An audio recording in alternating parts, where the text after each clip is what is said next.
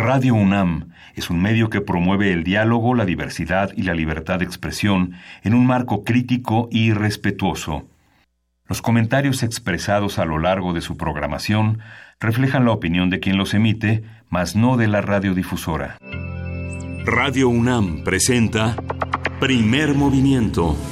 El mundo desde la universidad.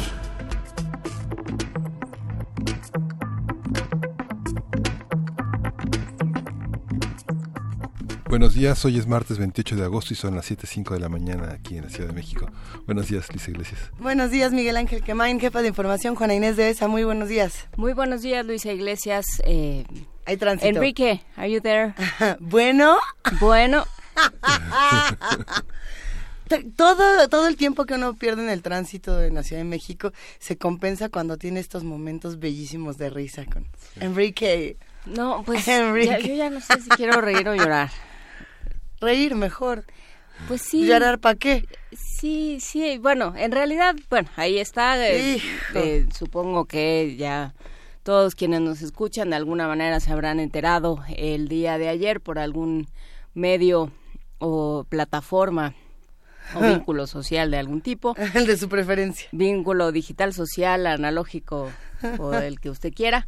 Se habrán enterado si se, se llegó a un Creo que sí, pero espérame tantito, pero yo creo que en principio sí, pero vamos a ver si Canadá se organiza, pero de todas maneras tú y yo nos queremos y, prometimos no llorar. Y bueno, una cosa muy rara que ni siquiera tiene nombre, que ese es de los... Es el, el, gran problema. Pues es uno de los temas, ¿no? Yo creo que este será un momento eh, muy interesante para nuestros amigos que se dedican al discurso forense, que se dedican al análisis del discurso y a, decir, bueno, qué se dice con ciertas palabras y qué dicen ciertas, ciertas omisiones también. Entonces ya no se llama NAFTA porque NAFTA es una cosa horrible para, para el, por lo menos para, esta, para Donald Trump. Así es. No se llama ya el Tratado de Libre Comercio, le quitaron lo libre de todos lados. Eh, por lo menos en términos de discurso. Y bueno, también en términos de discurso, eh, pues se organizó todo a la manera y con los modos de Donald Trump, con una llamada telefónica eh, en vivo, digamos, a Enrique Peña Nieto, que no sé si lo sabía o no, pero todo, todo suena a como final de programa de concurso. donde este frente a todas las cámaras le dice te ganaste un auto ¿no? Enrique Estás, este, estás oyendo la charrita del cuadrante. Estás oyendo Radio UNAM porque te ganaste un Rolls Royce. en Radio UNAM. Bueno. pero sí, pero sí. ¿Qué, qué tema? este de, del, del, es que no, ya no quiero decir Telecán, ya no sé cómo le vamos a decir, eh, pero hay que esperar también el acuerdo. Hay que esperar qué va a pasar con Canadá. A mí me llama mucho la atención el tiempo que se tardó México con Estados Unidos para tener un, un acuerdo y una pues sí, un ir y venir tan fuerte como este y luego decirle a Canadá, ah, bueno, y ahora vas tú por si quieres. Eh, no sé cómo se lo va a tomar Justin Trudeau, no sé cómo se lo va a tomar el equipo de Canadá y seguramente tendremos que estar pendientes de lo que ocurra. Por lo pronto ya amenazó Trump a Canadá de aumentar los impuestos en materia de, auto, de automóviles, ¿no? En la industria automotriz. Bueno, a México también. Hay, que, hay que revisar punto por punto qué es lo que va a decir este nuevo acuerdo. Tenemos más noticias de lo que ocurre en nuestro país. El billete de 500 va a cambiar y la, y la interminable lista de memes de ayer, por lo menos a muchos nos hizo la tarde. De entre todas las noticias que había, había muchos billetes de 20 transformados en billetes de 500 con este Benito Juárez que ahora va a pasar a la, a la nueva denominación.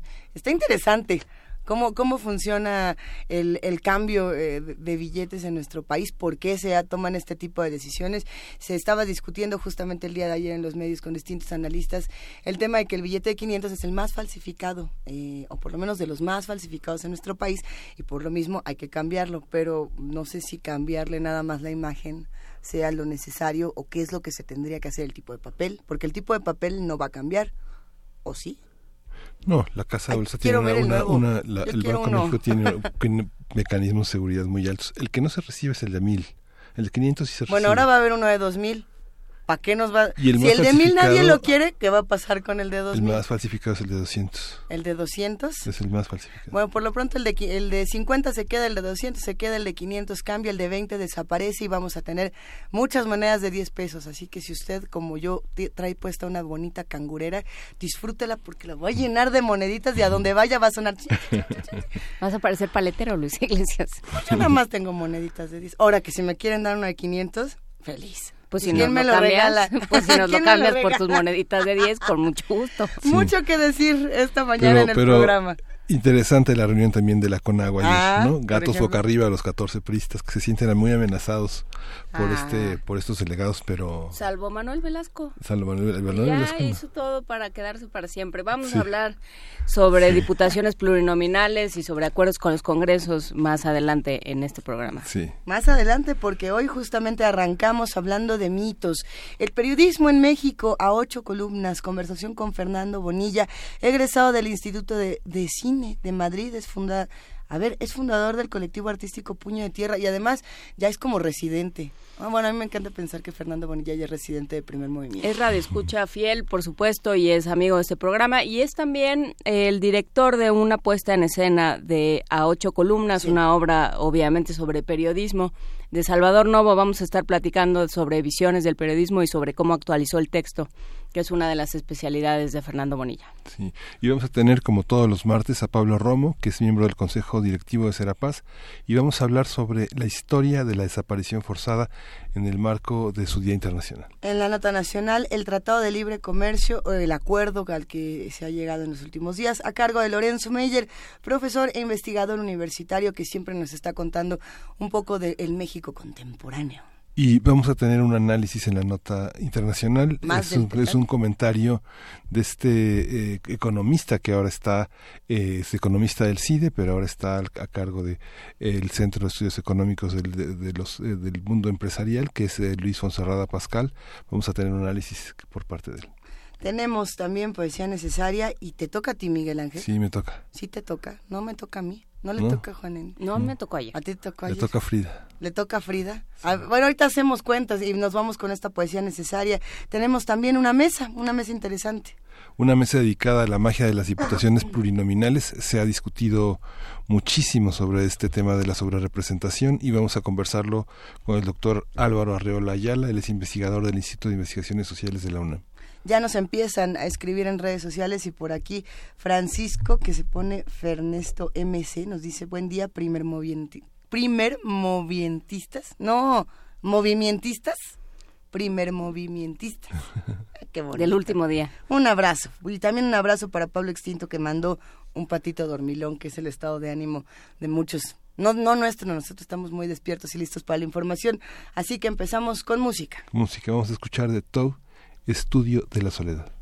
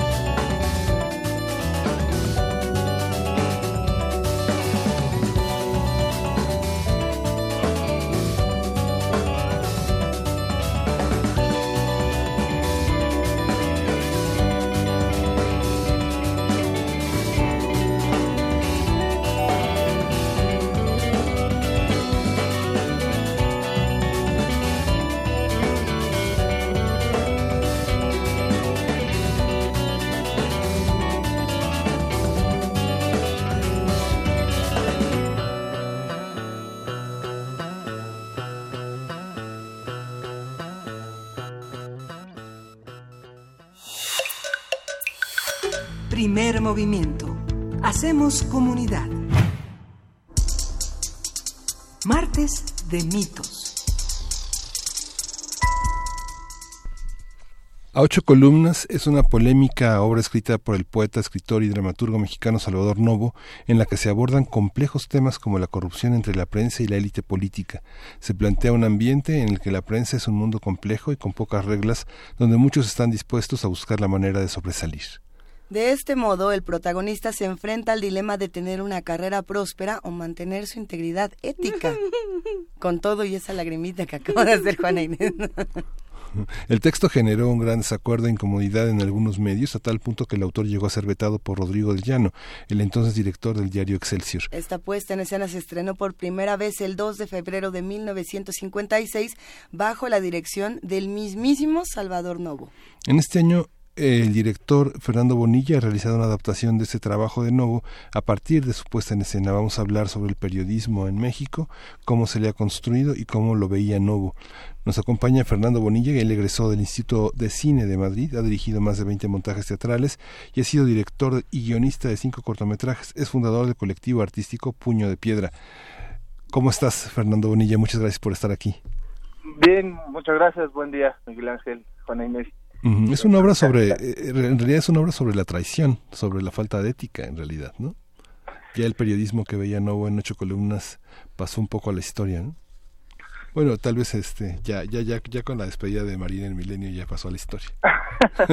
bueno, de alguna manera eh, creo que estamos viviendo en el mundo un momento en el que el periodismo se está teniendo que reinventar. Eh, fundamentalmente estamos viendo el, eh, el ocaso de la televisión como medio dominante. Eh, y eso, pues, creo que está generando nuevas relaciones entre, entre los medios y la sociedad. Pero definitivamente muchos de los vicios que denunciaban o con ocho columnas eh, siguen vigentes. solo hay que echarse un clavado en la lista que recién circuló por ahí de los 10 eh, periodistas más beneficiados en el sexenio, eh, los 10 más chayoteros. Eh, y bueno, pues justo en este cambio de sexenio creo que es muy interesante pues plantearnos cuál es la relación que debe haber entre prensa y poder y de qué manera nosotros como sociedad podemos empujar para que tengamos una prensa, prensa más independiente. Creo que es, es, un, es un momento interesante para reflexionar, Fernando, sobre este tema cuando uno piensa que de alguna manera se, se, todos los días, así como se anuncia la muerte del libro en papel, la muerte de, eh, de las comunicaciones cara a cara, o sea, todos los días se anuncia algún tipo de deceso fatal. Del teatro, por ejemplo. Del teatro, por ejemplo. Ese, bueno, pero ese lleva muriéndose creo que desde Molière pero ah. pues ya lo habían ya lo han desahuciado tantas veces claro. pero y de las salas de cine y de un montón de, de, de manifestaciones culturales y sociales.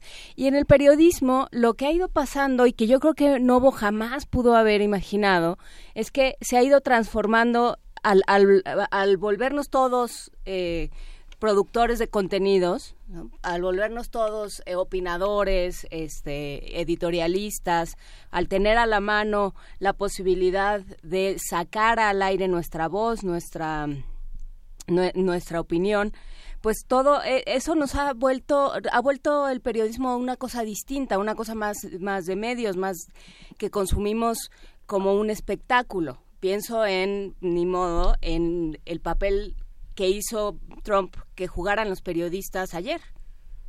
Claro. Por ejemplo, ¿no? Que fueran como su jurado de reality show. Sí, bueno, se está reinventando, creo, la, la labor periodística. Lo que nos plantea Novo, por ejemplo, eh, pues eh, es que a, eh, a un periodista con vocación ética y con el objetivo de poner la verdad al servicio del pueblo, de pronto se encuentra con las puertas cerradas, lo echan de un periódico como era Excelsior en esa época y pues no encuentra otro otro medio, ¿no? Ahora creo que abriría su blog o, este o su propio diario eh, digital. Eh, y creo que nos enfrentamos a nuevos eh, molinos en, en, esta época, ¿no? Es decir, la, la avalancha de noticias falsas eh, y, y que esto tiene eh, vicios y virtudes eh, diferentes a, al modelo periodístico del que habla Novo. Ahora creo que tenemos eh, la oportunidad de contrastar más, de buscar más medios para generarnos nuestra nuestra opinión a partir de los distintos enfoques que este, le pueden dar a una misma noticia. Eh, pero bueno, pues también es muy cómodo este, informarse leyendo tweets y no abrir nada, ¿no? Que creo que aquí, eh, o sea, creo que el, el foco tendría que estar sobre la figura del periodista. Ese periodista al que echan de Excelsior y abre su blog, o de cualquier otro lado y abre su blog, no va a recibir un sueldo por, no va, no va a recibir un sueldo equivalente al abrir su blog. Va a poder decir ciertas cosas. Pero de lo que estamos hablando también es de la vida y del oficio del periodista, ¿no? De, de, de qué tanto una sociedad le da valor a ese oficio y a ese trabajo y en qué, en, qué términos.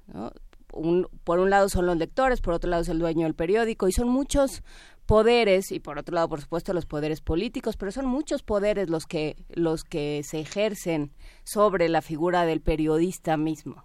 Sí, bueno, la obra está particularmente escrita con todo el veneno y la ponzoña que, caracterizaba Novo, exactamente, eh, para Carlos de Negri, aunque Novo lo negó siempre.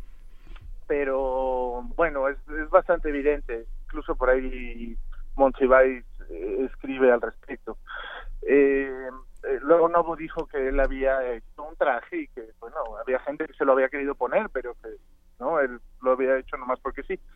Pero la figura de De Negri eh, de alguna manera es paradigmática para entender el periodismo eh, que imperó en la segunda mitad del siglo XX y que, bueno, ahora todavía pulula por ahí.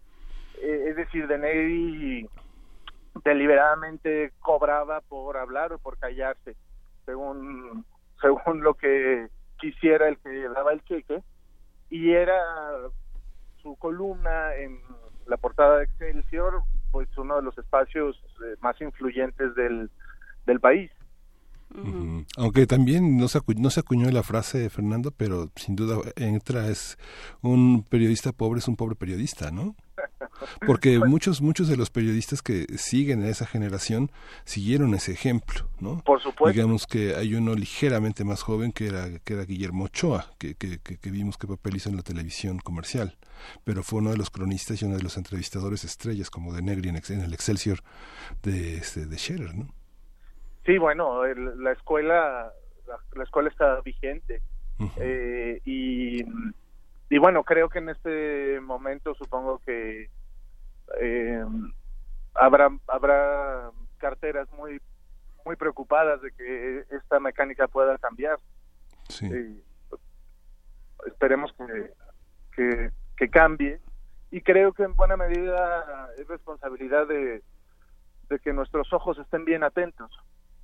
Y en ese sentido el teatro y el teatro sobre todo que tú propones Fernando, se convierte en un instrumento político y se convierte en un instrumento o en un eh, disparador de conversaciones y de reflexiones eh, sociales. ¿Qué pasa con esto? Tú no, no es tu costumbre elegir eh, obras nada más porque sí, digamos, no se te antoja un día despertar y poner a nuevo, ¿no? Un texto que además no se conoce tanto, cuyo contexto es muy específico, o sea, ¿por qué, por qué este texto? ¿Qué estás haciendo? como, como director y como miembro de una sociedad que cada vez está más politizada, esperemos que cada vez más.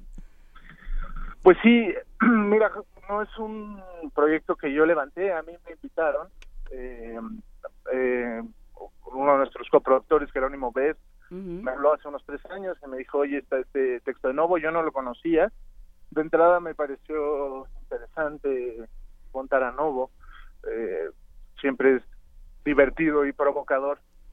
Eh, y bueno, cuando lo leí me pareció muy pertinente, em, pues justamente hacer una retrospectiva eh, sobre lo que ha sido el, periodismo que nos educó, queriendo o no. Em, y bueno, ahora nos tocó estrenar en este año, pasadas las elecciones, eh, y, creo que la discusión está ahí en, el ambiente, creo que el, el, público ya lo trae en la cabeza. Digamos, lo, primero que dice López Obrador al ganar las elecciones es benditas redes sociales. Eh, y bueno, la historia que nos presenta Novo es la historia de una campaña mediática que compra un sector del, del PRI, del gobierno, para desprestigiar eh, a un, a un político también del PRI, porque bueno, estamos hablando de la época del Partido Estado. Entonces es pues de alguna manera una lucha intestina, pero es la compra de una campaña mediática para desprestigiar a un político y para arruinarle sus eh, aspiraciones. Eh, y, y, bueno, eh, ha sido muy interesante ver cómo el papel de la prensa ha cambiado y, más allá de, de el triunfo de López Obrador implica el fracaso de una campaña mediática eh, que creímos que había sido definitiva y que había triunfado en, en 2006 y el hecho de que no haya sido una victoria definitiva pues eh, evidentemente nos eh, refleja que los medios están transformándose y esta verticalidad este poder del que gozaban está trastocado. Y también es interesante como bueno justo lo, que decías este eh, finalmente por más mal que nos caiga Trump uh, tenía a todos los o bueno a, gran parte de los medios eh, en, contra. Eh, así que bueno el, el, periodismo está ocupando un lugar que no le había tocado. También hay una parte en la que Novo logra ver, este, porque ya, ya estaba, ya, ya era un cronista de la Ciudad de México, Novo, cuando escribe, de alguna manera el cronista se sitúa por encima de los periodistas, ¿no? Sí, bueno, y creo que eso, el espíritu cronista de Novo está, está en el texto.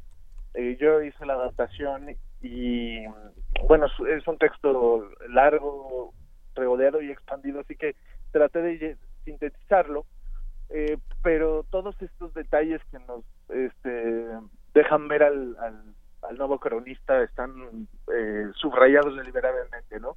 Eh, y creo que es muy interesante para el espectador de hoy una serie de puntos costumbristas que nos llevan a imaginarnos la Ciudad de México de 1950. Lo, lo retrasé un poquito al, al final del alemanismo por, por lo simbólico del, del, momento hay un cuadro de Miguel Alemán en la escenografía pero bueno este, el precio de los cigarros la marca de los cigarros eh, cuánto se dejaba de propina en un almuerzo a dónde iban a comer eh, ir al cine todo eso eh, creo que es muy interesante y muy sabroso y el y la prosa misma de Novo, ¿no? Porque justamente tenía esta capacidad de jugar con el lenguaje, no nada más era alguien muy dado a la crítica y muy eh, certero al momento de hacer críticas, sino que era alguien pues fue cronista de la ciudad, fue publicista, digamos, jugó con el lenguaje de muchas maneras. ¿Qué pasa con el lenguaje teatral de Salvador Novo? Sí, bueno, es un teatro de palabra. eh, y en ese sentido fui muy riguroso con, con, los actores, quizá más de lo que suelo ser, con, no me cambies ese adjetivo, ese sustantivo, eh, es eh, es obsequiame un trago, no dame un trago, eh, porque creo que bueno, en, en esa filigrana radica eh, en buena medida la potencia del texto. Y además de que tiene un eh, dominio interesantísimo del castellano, eh, yo creo que es un maestro para el uso de la ironía. Y bueno, Novo fundó el teatro en Bellas Artes, se fundó el Teatro de Bellas Artes y bajo su ejida se presentaron Los signos del zodiaco de Sergio Magaña, que fue una obra dedicada a la vida en vecindad, y, y luego las trece obras de Emilio Carballido, este, Rosalba, Rosalba y los Llaveros fue la que se estrenó en esa, en esa, este, en ese conjunto de obras de la que forma parte ocho columnas. Sí, Novo es una figura importantísima para el teatro mexicano y muy poco montado, muy poco leído por, por los teatreros de hoy, muy injustamente maltratado. Pero bueno, él fue de los primeros en dirigir eh, en el propio Teatro de Orientación, donde estamos ahora. eh, dirigió efectivamente Bellas Artes, eh, dirigió muchos eh, eh, montajes para niños, por ejemplo. y bueno, y además fundó el Teatro La Capilla, que, que pese a todo pronóstico sigue vivo y este y bueno ahí se estrenó esta obra hace casi 70 años. Sí, y es, la única, es el único lugar donde se puede conseguir el texto impreso, que lo, está en Cuadernos de la Capilla, no está en, lo editó Editores Mexicanos Unidos cuando hubo un boom teatral en el 85, pero es un texto muy difícil de conseguir, no está, no está en PDFs, no está en antologías, es un texto poco antologado, ¿no? Efectivamente, sí, creo que hay una edición de, de los textos de la capilla. Eh, y bueno, sí, la, la, una edición contemporánea de, del estreno de la obra, eh, pero bueno, por ahí, por ahí andan, pero efectivamente es rara. Y bueno, hablas, hablabas del rigor con el que con el que trabajaste con los actores. Son actores que son eh, capaces de responder a ese rigor de muchas formas y de y con muchísimos recursos. ¿Quiénes son? Platícanos un poco, eh, Fernando. Bueno, el elenco está formado por Luis Miguel Lombana, Sofía Alexander Katz, um, Pedro de Tavira, Alondra Hidalgo, eh, José Carrielo que alterna con Jerónimo Bess uh -huh. y Arnoldo Picasso. Uh -huh. eh, y bueno, fue todo un trabajo. Eh, estamos inspirándonos en, en a toda la puesta en referentes estéticos e interpretativos de, de la época. Uh -huh. Los puse a ver películas de del cine de oro mexicano diario hasta que se le saliera por las orejas. Eh, y, y, fue un proceso electoral muy interesante porque de alguna manera eh, trabajamos eh, al revés de lo que ahora estamos acostumbrados a trabajar no de afuera de afuera para adentro y pues con una serie de códigos con, este a los que ya no estamos acostumbrados de gestos de levantar la ceja este, posturas corporales estamos trabajando a, a partir del cliché uh -huh. eh, que, que, de alguna manera el público identifica muy bien porque bueno estas películas las las hemos mamado y las tenemos en, en el ADN ¿Cómo qué los pusiste a ver?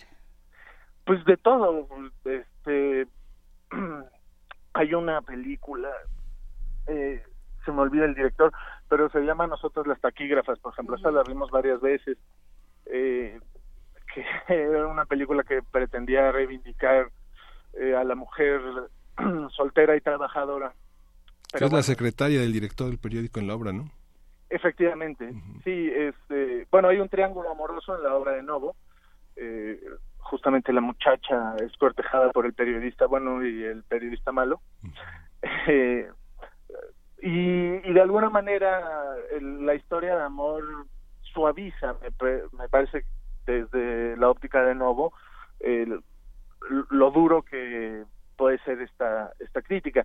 Pero yo utilicé más bien la historia de amor como para eh, enfatizar eh, esta mecánica política que de pronto tenía el cine nacional eh, que había un, un discurso eh, em, que le estaba diciendo al, al, público, está bien que seas pobre porque los pobres son buenos, no intentes ser rico y quédate donde estás. Y de alguna manera esta historia de amor entre los buenos sirve para que los malos cumplan sus objetivos, uh -huh. para quitárselos del camino. Eh, entonces, bueno, estamos jugando con estos clichés que el público puede identificar perfectamente de, de, de las películas que hemos visto tanto, Uh -huh. pero están jugando en otro sentido. Uh -huh. Fíjate que estoy viendo las fotos de tu obra en la en, en, tu, en, tu, página de Twitter y es muy interesante porque eh, hay algunos directores que han incursionado en el tema del blanco y negro. Tus fotos son en blanco y negro. ¿Es, es una apuesta en blanco y negro? Es muy interesante esa perspectiva. No, fíjate que en algún momento me lo planteé, pero, este, pero al final descartamos la idea. Mm. Eh, la, eh, la, la, producción es a color y en vivo y en directo, pero sí creo que el, el, público de pronto se la, se la puede imaginar en blanco y negro. Sin embargo, las texturas que, que nos da la escenografía, que es todo a madera, eh, las letras en dorado, eh, nos, nos ayudan mucho a dar eh, la sensación de, de estos años 50. Sí, esa, la, gente que tiene la costumbre de no de venir en cromacolor, ¿verdad? Ese es el problema. es el gran problema en el teatro de blanco y negro. Eh, se, se, se puede lograr, pero eh, evidentemente es un gran reto estilístico y de pronto dice, bueno, a lo mejor vamos a poner demasiada atención en esto y, descuidar lo, que puede ser más sustancial. Pues entonces pasemos a las preguntas de comprador. Eh, cuéntanos, Fernando Bonilla, cómo, cuándo, dónde, cuándo podemos ir, hasta, hasta qué día van a estar, todo, todo sobre la producción. Muy bien, pues estamos en el Teatro Orientación, en el Centro Cultural del Bosque, atrás del Auditorio Nacional. Estamos de jueves a domingo eh, hasta el 23 de septiembre. Eh, jueves y viernes a las 8 de la noche, sábados a las 7, domingo a las 6. Los jueves cuesta solo 30 pesos y de viernes a domingo 150. ¿Y hay descuentos para universitarios, para maestros? Sí, hay descuentos para... Pues no estoy seguro, pero creo que para todos los que suelen tener descuentos. Pues perfecto, Fernando Bonilla. Será será una reflexión interesante. Habrá que ver también qué hacemos con el con el disenso, dónde lo colocamos y cómo aprendemos también a, que creo, creo, que será algo que se trate en la obra, porque era de los grandes temas de nuevo, ¿no? Dónde colocar el disenso eh, sin necesariamente pensar que es eh, que es destructivo. Eh, pues sí, creo que pasará por la ética y la perspectiva de cada quien pues lo seguiremos platicando. Muchísimas gracias, Fernando Bonilla, director de A Ocho Columnas, esta obra de Salvador Novo que está en este momento poniéndose en el teatro, presentándose en el Teatro Orientación. Que les vaya muy bien. Muchísimas gracias por estar con nosotros, como siempre. Muchas gracias. Buen día. Un saludo a todos allá. Un abrazo. Sí. Nos quedamos por acá y despedimos la conversación con más música. Sí, vamos a, vamos a escuchar, este, ella quiere venganza. Vamos a escuchar Atracción animal. Ella quería venganza, la traducción de She Wants Revenge. Así, sí, justo.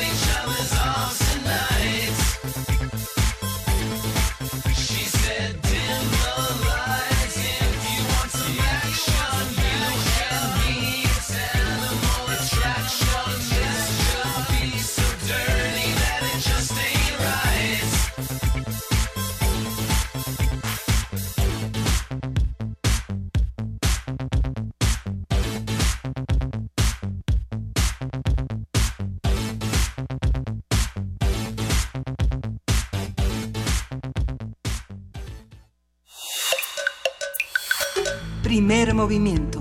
Hacemos comunidad. Transformación de conflictos.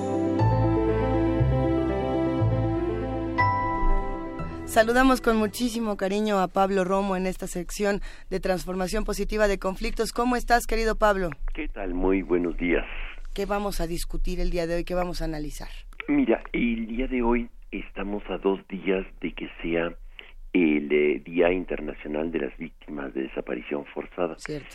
Y parece, me parece pertinente el día de hoy eh, abordar el tema fundamentalmente porque este pues no podemos eh, trabajar los conflictos no podemos trabajar los conflictos los macroconflictos y la paz en México si no hablamos de este tema este tema es fundamental es un tema que que se ha ocultado que se ha silenciado que se ha banalizado se ha trivializado y es importante que se reflexione una y otra vez en este país sobre el tema y que se dé solución Creo que eh, es fundamental eh, ir viendo las etapas en las que México ha tenido este, víctimas de la desaparición forzada. La Convención Internacional para la Protección de todas las personas contra las desapariciones forzadas entiende la desaparición forzada eh, de, de una manera bastante amplia y creo que es importante verla este, dice que es el arresto, la detención, el secuestro o cualquier otra forma de privación de la libertad. Ahí va el primer derecho humano violado. Que sean obras de agentes del Estado o por personas o grupos de personas que actúan con la autorización, el apoyo o la aquiescencia del Estado, seguida de la negativa a reconocer dicha privación de la libertad o del ocultamiento de la suerte o paradero de las personas desaparecidas, sustrayéndola a la protección de la ley. Este es el artículo número dos que establece la, eh, la, Convención Internacional para la Protección de todas las personas contra las desapariciones forzadas. La desaparición forzada ha sido un instrumento para infundir terror en la población, en los ciudadanos. la sensación de inseguridad que esa práctica genera no se limita a los parientes próximos del desaparecido, sino que afecta a su comunidad y al conjunto de la sociedad. Esta práctica se inicia, eh, digamos, eh, jurídicamente reconocida en 1940, cuando eh, Hitler ordena una serie de acciones de desapariciones forzadas de, dentro de un plan que se llama el Plan de la Noche y la Niebla. Nacht und Nebel, que es la este con el que empiezan a desaparecer a personalidades enemigas del régimen eh, eh, fascista y que empiezan también a generar terror en la población, las poblaciones, eh, digamos, tanto judía como homosexual de, de, de Alemania. la desaparición forzada se convirtió en un gran problema a nivel mundial y llega a, em, a las escuelas de, de, guerra eh, para aprender sobre esto y hacerlo en Argelia y en Indochina.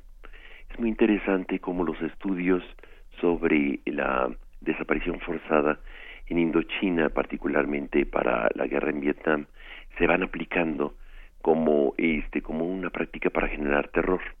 Los antropólogos y psicólogos estadounidenses eh, estudiaron el tema de, de, la muerte en Vietnam y parecía que no era tan eh, doloroso o preocupante, tan angustiante como el no practicar los ritos funerarios a sus víctimas, sobre todo cuando desconocían dónde estaban.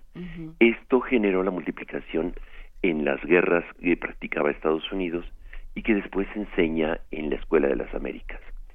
Guatemala es el primero en implementarlas y eh, empieza en los años en 60, en el 66 empieza a desaparecer eh, opositores al régimen de, de, Guatemala. En México también empiezan a desaparecer a finales de los 60 y este en el caso de Guatemala es muy importante porque por dos razones, por lo dramático de la situación que llegan a 20 mil casos de desaparición forzada y lo segundo porque son los que van a entrenar a los militares que van a desertar eh, del ejército mexicano a finales de los de los noventas para hacer eh, convertir en esta práctica una manera habitual de, de acciones de terror en la población. Y es el caso que ahora tenemos nosotros, cerca de 37 mil, todavía no están numerados. Y investigando sobre el caso es interesante ver cómo, por ejemplo, eh, en países como, como Chile, el número de desaparecidos lo tienen exacto.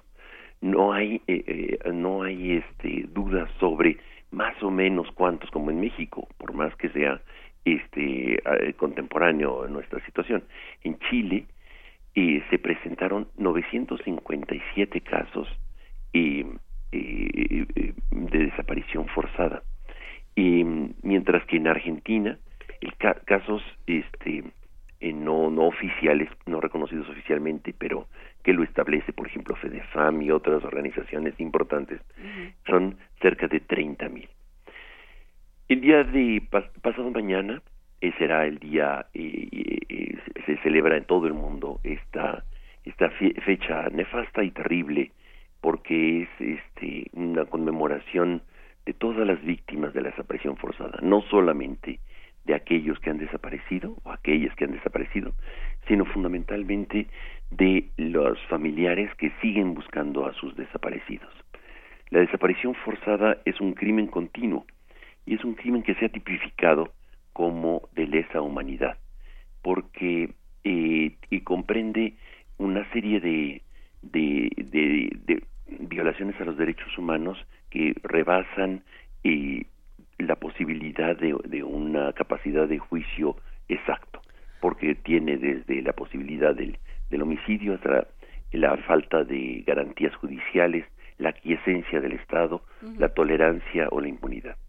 Hay una cosa importante en el término mismo de desaparecido. Hay un texto de Diego Fonseca en un, en un libro que se llama Crecer a golpes sobre los diferentes eh, golpes en eh, golpes militares en América Latina y hablando de Argentina, él refiere que es Videla el primero que utiliza el término desaparecidos y que dice les confiere una una condición fantasmal, como si nunca hubieran sido, como si como si ya dejaran de de tener existencia y de tener presencia en el mundo, pues son desaparecidos, no son muertos, no son asesinados, no son víctimas del Estado, son desaparecidos. Y entonces eso creo que tiene mucho que ver con esto que narras de, de la incapacidad de una población de llorar a sus muertos, de enterrar a sus muertos, o sea, ese mínimo derecho que tendría que tener un padre sobre un hijo o un hermano sobre otro hermano, digamos, quien sea,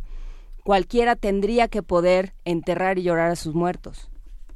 Efectivamente, yo creo que este, esta nueva categoría que le dan, como tú dices, de una situación de desdibujarlo de la presencia de las prisiones, este, ayuda a, a, la mayor incertidumbre, a la niebla, como le llama Hitler al principio de su programa.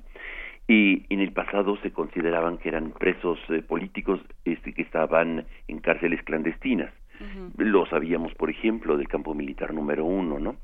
este, ahí se encontraban y por más que no se reconocían jurídicamente que estaban en una situación eh, jurídica de limbo, este, sabíamos, eh, digamos, en esos años dónde se podían encontrar este, los desaparecidos, los, los que eran llevados por el ejército, fundamentalmente por el ejército, por las fuerzas policíacas este, clandestinas del gobierno o de los gobiernos en general.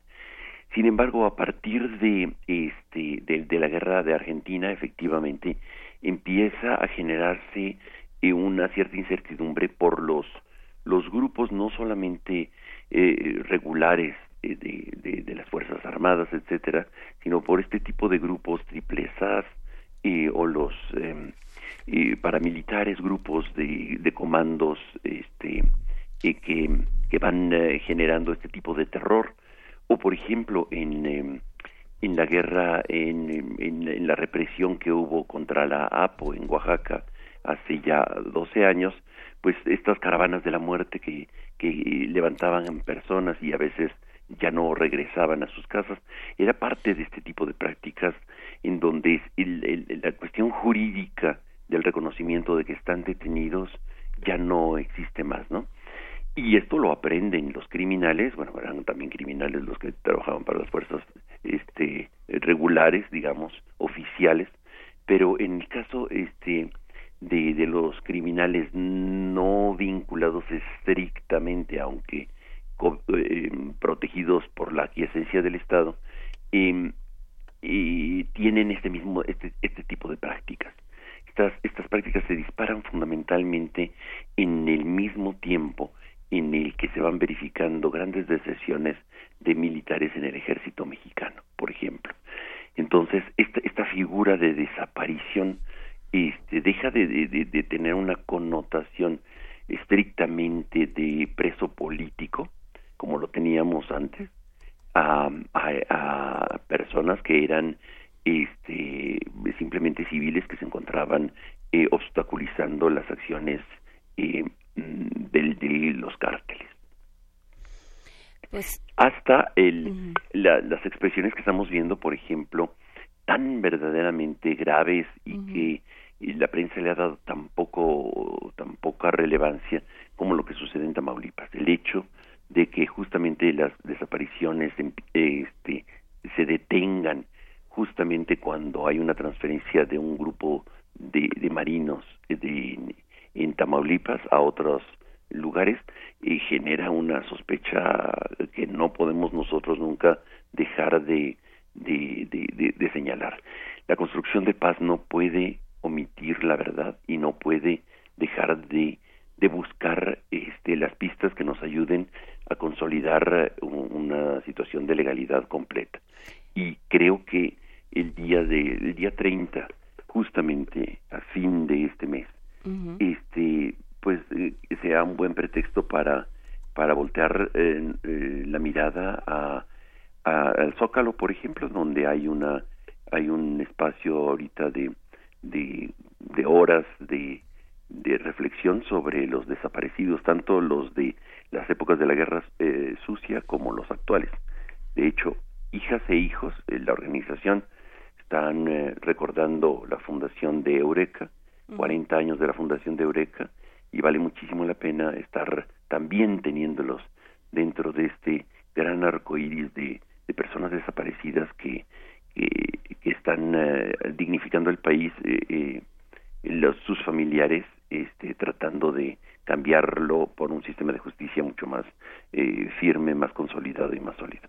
Pablo Romo, en estos últimos dos minutos que nos quedan, porque a las 7.59 tenemos que enlazarnos por ley a la cadena nacional a que nos diga Peña Nieto que todo lo hizo muy bien, ¿cómo entender en este contexto, en este contexto de desapariciones y de horrores, que el anuncio sea, o sea, cómo eh, eh, el anuncio es eh, las Fuerzas Armadas se quedan, por lo pronto se quedan en la calle.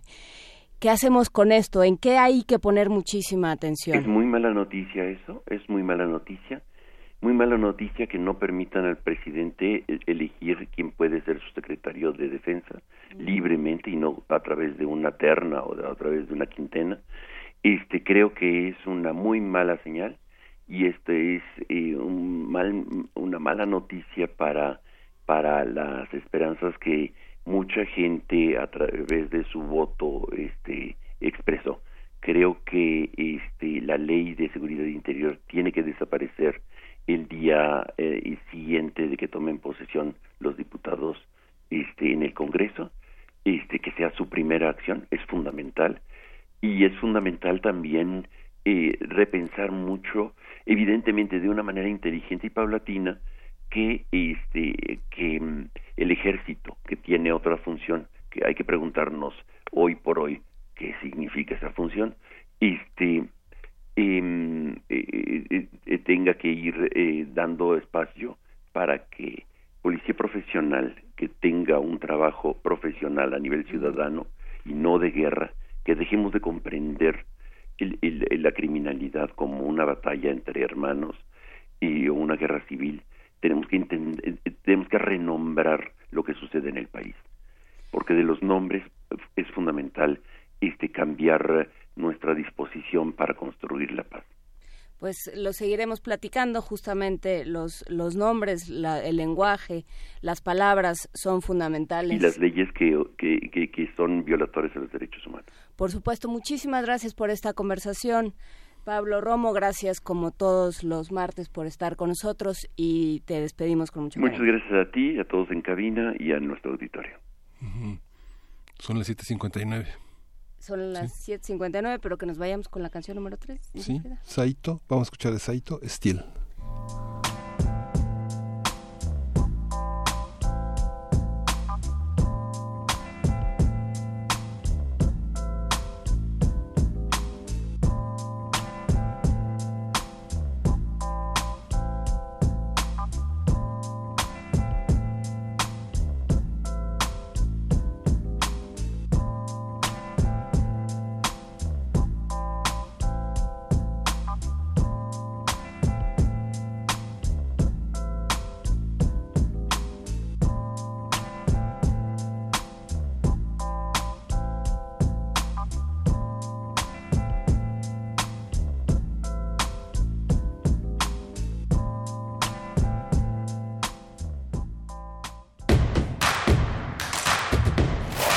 Escucharte. Llámanos al 55 36 43 39 y al 55 36 89 89.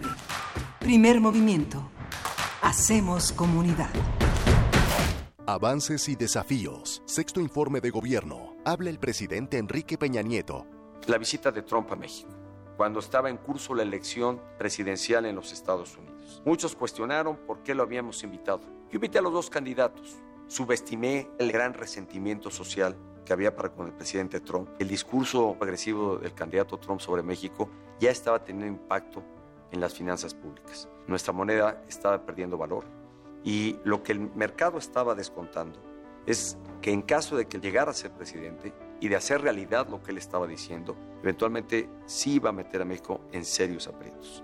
Yo reconozco que fue un encuentro apresurado, pero que a la postre dejó algo positivo y que fue el dejarnos abierta la puerta para tener diálogo y acercamiento con el nuevo gobierno de los Estados Unidos. Y es lo que ha permitido justamente el que el día de hoy tengamos diálogo, tengamos comunicación, tengamos enormes diferencias en temas donde México es irreductible e indeclinable la posición que tiene, por ejemplo, en el tema de quién pagará por el muro. Hoy tenemos también posiciones de encuentro en la renegociación del Acuerdo Libre Comercio. Hoy México a lo largo de por lo menos un par de décadas se ha venido consolidando como un país que comercia con todo el mundo. Hemos prácticamente actualizado y modernizado acuerdos de libre comercio que teníamos anteriormente celebrados y hemos realizado nuevos acuerdos de libre comercio, la Alianza del Pacífico, en el que participa Colombia, Perú y Chile, junto con México. Hemos firmado este acuerdo que incorpora países de la región Asia-Pacífico. Vamos a tener un acuerdo de libre comercio con la Unión Europea que va a permitir que otros productos que anteriormente no se comercializaban de manera libre, ahora sí se pueden hacer. El comercio con la Unión Europea va a crecer. Y se trata, al final de cuentas, que el acuerdo de libre comercio con América del Norte, México, Estados Unidos y Canadá sea un acuerdo en el que todos ganemos. Sexto informe de gobierno.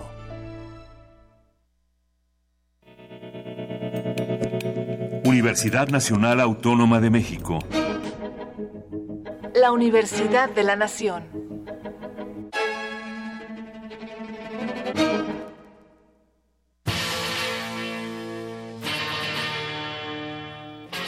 Después de 50 años, cuando despertamos, el rock seguía ahí.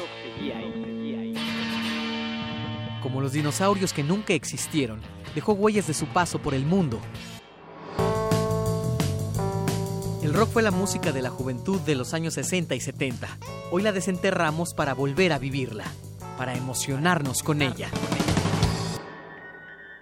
Cuando el rock dominaba el mundo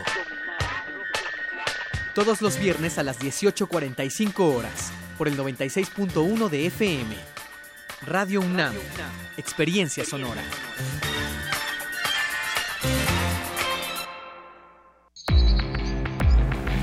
México necesita un cambio, pero un cambio que vaya de frente. Imagina un país donde todos los mexicanos podamos nacer, crecer y envejecer sin hambre, sin frío y sin miedo.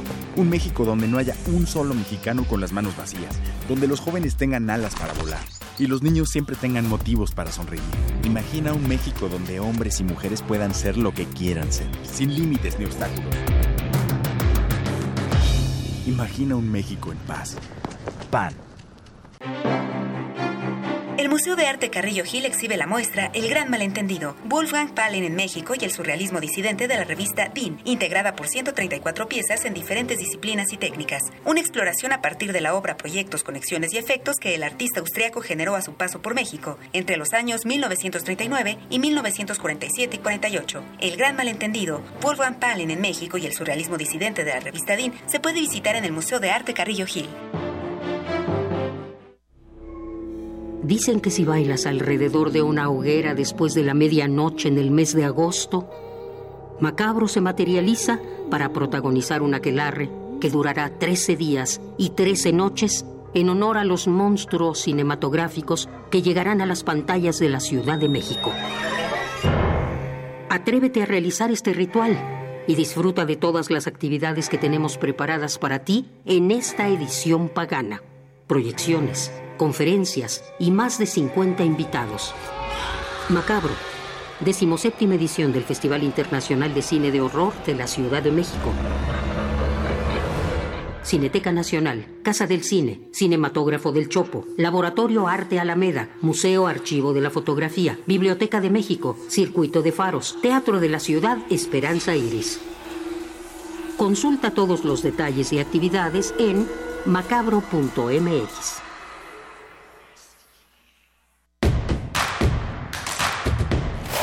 Síguenos en redes sociales. Encuéntranos en Facebook como Primer Movimiento y en Twitter como arroba PMovimiento. Hagamos comunidad.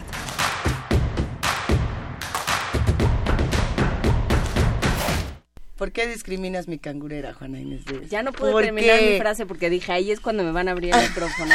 Y una cosa es que Radio UNAM no se haga cargo de mis comentarios y otra cosa es que ande yo diciendo esas es cosas. Es que mi cangurera sufre agresiones. Al aire. Estoy segura de que todos los que nos escuchan y hacen comunidad con nosotros tienen algún gusto culposo, que no es tan culposo porque lo, lo lucen así con muchísimo orgullo. Yo creo que a todos nos ha ocurrido.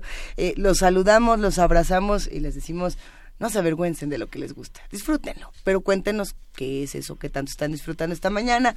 Estamos en arroba P Movimiento, en diagonal Primer Movimiento UNAM y en el teléfono 55 36 40, ahí, ¿Qué, ¿Qué era? 39. 55 36 43 39. Ándele. Sí, ya son las 8 de la mañana con 6 minutos y hay muchísimo que seguir platicando en esta cabina, Miguel Ángel. Sí, bueno, vamos a tener en un momento a Lorenzo Meyer, que es el martes de Meyer, justamente sobre todo lo que ha significado este tratado de libre comercio. Pues venga, pues, de una vez, ¿no? Órale, vámonos para allá. Primer movimiento. Hacemos comunidad. Nota Nacional. Querido Lorenzo Meyer, muy buenos días, ¿cómo estás? Buenos días, pues eh, aceptablemente bien. Ay, qué bueno, ya mucho mejor, vamos bien. Vamos bien. Vamos bien, pero hay muchas cosas que, que siguen dando mucho de qué hablar. ¿Qué pasó con este Tratado de Libre Comercio? ¿Estás de acuerdo con que te pongamos en el speaker, que todo el mundo te escuche, Lorenzo Meyer? Y con, y con eh, con los micrófonos y las cámaras y eh, y Loret de Mola, Loret de Mola no te está oyendo, pero no te preocupes, al rato le contamos. Bueno. Ni modo. Cuéntanoslo todo. Bueno, en realidad no hay eh, mucho que contar, pero sí que interpretar, eh, darle vueltas a esto del Tratado de Libre Comercio. Vamos por partes como dicen que dijo ese señor de Londres, el destripador, vamos por partes. En ese Jack. Eh, Jack, ¿por qué eh, sale, nace el Tratado de, de Libre Comercio en 1993?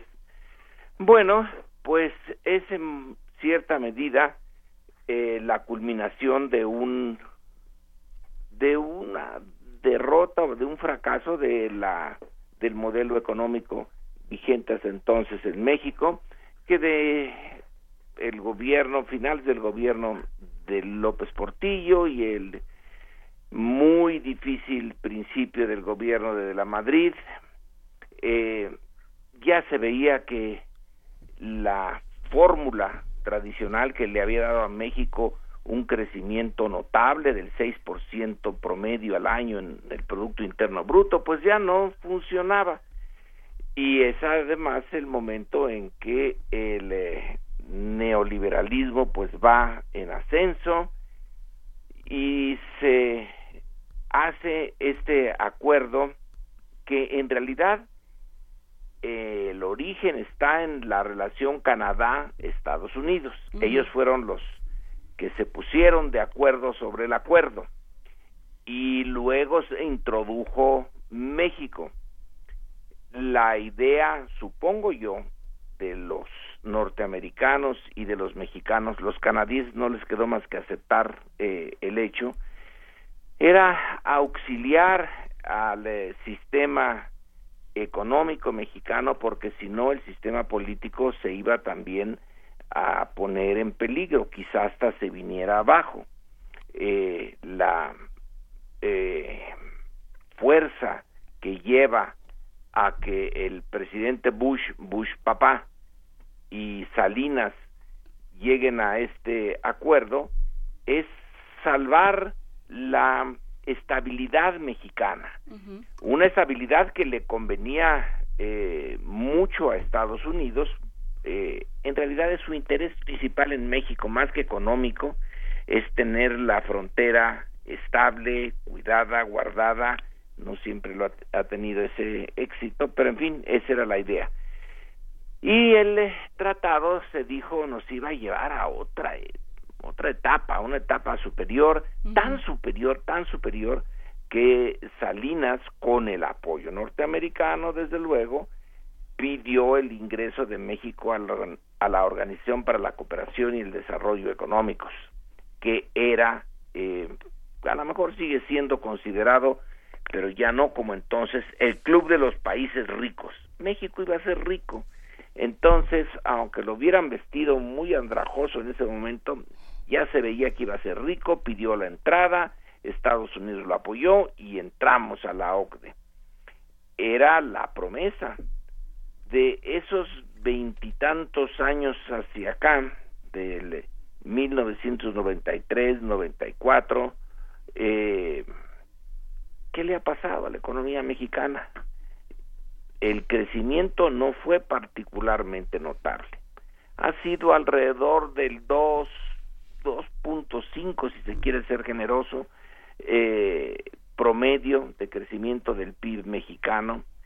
Y el tratado, pues sí, sí es importantísimo, pero no llevó a lo que se había prometido, que el tratado más otras cosillas eh, nos meterían de lleno en el neoliberalismo, el Estado podría desentenderse de muchas áreas de la economía y de regularla, etcétera, el mercado se iba a hacer cargo de eso, la economía crecería y como la marea, economía iba levantándose y iba levantando a todos los que flotaban en la superficie, a los ricos y a los pobres. Bueno, no no resultó así, pero el tratado se hizo indispensable, muchas inversiones eh, norteamericanas en, en este eh, marco y las exportaciones de automóviles, etcétera. Y llega Trump y dice que no, que a él ese tratado no le convence, que es el peor tratado que haya firmado nunca jamás Estados Unidos en toda su historia, que se aprovecharon eh, los otros dos miembros del tratado, es decir, Canadá y México, se aprovecharon de Estados Unidos. Ellos tan inocentes, tan buenos, tan bonachones, y nosotros tan malvados, y resulta que hay déficit, déficit en la relación eh, de Estados Unidos con México y con eh, Canadá. Entonces el déficit es la medida de la villanía eh, de mexicanos y canadienses del fracaso del tratado y hay que echarlo fuera. Bueno, eso puso realmente a temblar a un montón de intereses, no necesariamente mexicanos, sino norteamericanos. Y la negociación lleva un año, es un año en que los negociadores, la élite política mexicana, la élite económica, la tienen con el Jesús en la boca. Eh, Estados Unidos pide concesiones y concesiones, eh, se hace esta negociación que parece, parece que ha culminado ahora, todavía no es seguro. Esto es nada más un principio de acuerdo. El Congreso norteamericano tiene que intervenir y todavía no se amarran todos los, nudos. Pero en fin, ¿qué consiguió eh, México? Bueno, pues que no se echara abajo el tratado. Un tratado que es, eh, ha sido, es y parece ser que seguirá siendo provechoso para ciertas partes de México, ciertas actividades, ciertas industrias, pero no para todo el país en su conjunto.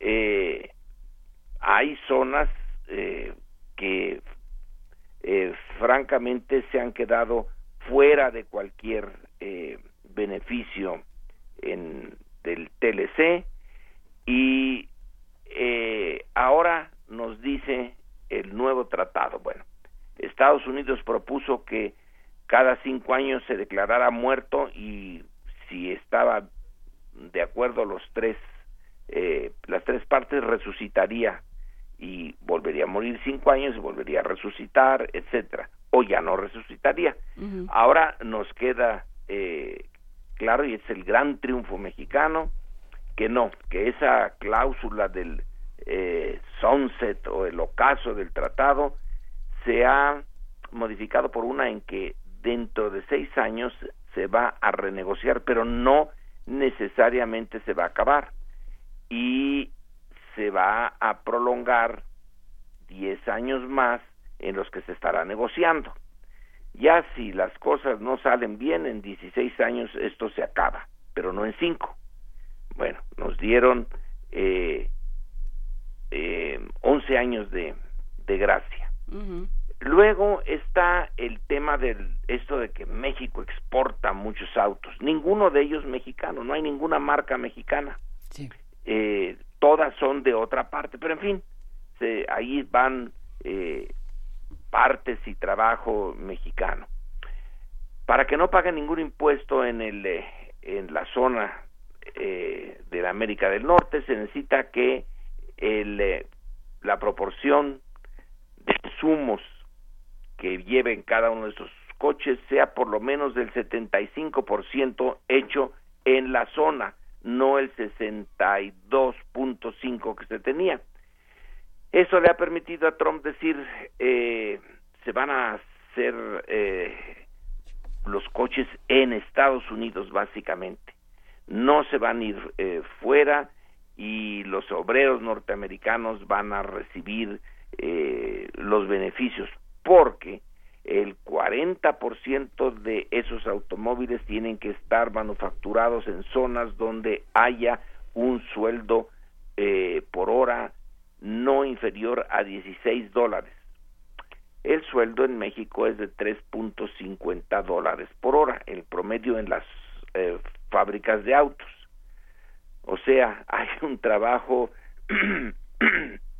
pésimamente pagado en México en términos relativos con los Estados Unidos y Canadá, aunque en términos mexicanos, pues no está tan mal, porque hay otras zonas eh, de trabajadores mexicanos que la pasan peor. Entonces ahí hay una concesión importante a Estados Unidos y hay otras que las eh, los famosos tribunales para dirimir las controversias eran bastante independientes ahora van a ser menos eh, no le gustaba a Estados Unidos que estos eh, estas controversias se dirimieran en ese tipo de tribunales. Ahora va a ser más tradicional la cosa. Y otros eh, puntillos eh, similares. Esto es, digamos, el triunfo final de Peña Nieto. Se va, ya se va, su informe eh, final se da en unos días. Y ya desde hace eh, algunas semanillas pareciera que pues ni existe Peña Nieto, pero con esto vuelve a, revivir y dice que eh, bueno salvó esta parte vital para la economía mexicana. Y, y sí, sí lo podemos ver así, digamos, eh, pensándolo, viéndolo, es muy complicado, estamos muy cerca para verlo con ojos de, historiador, pero, pero pensándolo un poco así, ¿qué, pasa? ¿Cómo, ¿Cómo lo ves tú, Lorenzo Meyer? Hay por lo menos dos escuelas de pensamiento aquí. Una es que este eh, tratado, su persistencia, nos eh, liga de una manera muy eh, clara, nos hace depender de Estados Unidos. Que una economía más eh, próspera, más autónoma, eh, más soberana, no se puede. El tratado es, por un lado, asegura que sigan los negocios, pero no asegura que la economía mexicana prospere a la velocidad que sería deseable. De lo contrario, bueno, si esto ya lleva veintitantos años, eh, ya hubiéramos visto que México despegaba. No, no ha despegado. Sigue igual que cuando empezó. Hay algunas partes de México que sí se han beneficiado en el norte y hay algunos sectores que sí se han beneficiado, pero no el grueso la, esta escuela de pensamiento, dicen, nos eh, perjudica el tratado. Sería bueno que se acabara, que viniera una especie de, terapia de shock, que de entrada esto sería un desastre, pero luego nos eh, permitiría eh, seguir un modelo más o menos similar al de Corea del Sur que no tiene tratado de libre comercio y que sí ha aumentado muchísimo su eh, riqueza, su prosperidad eh, y su relativa independencia. Eso se debe a que el Estado sí interviene mucho en la eh, dirección de la economía coreana y que el digamos el aspecto nacionalista en lo económico de Corea del Sur es lo que le ha eh, permitido que su economía, que en un tiempo terminada la guerra de Corea, México y Corea de, creo que México estaba mejor que Corea del Sur. Y ahora Corea del Sur, nos dejó atrás por muchísimo.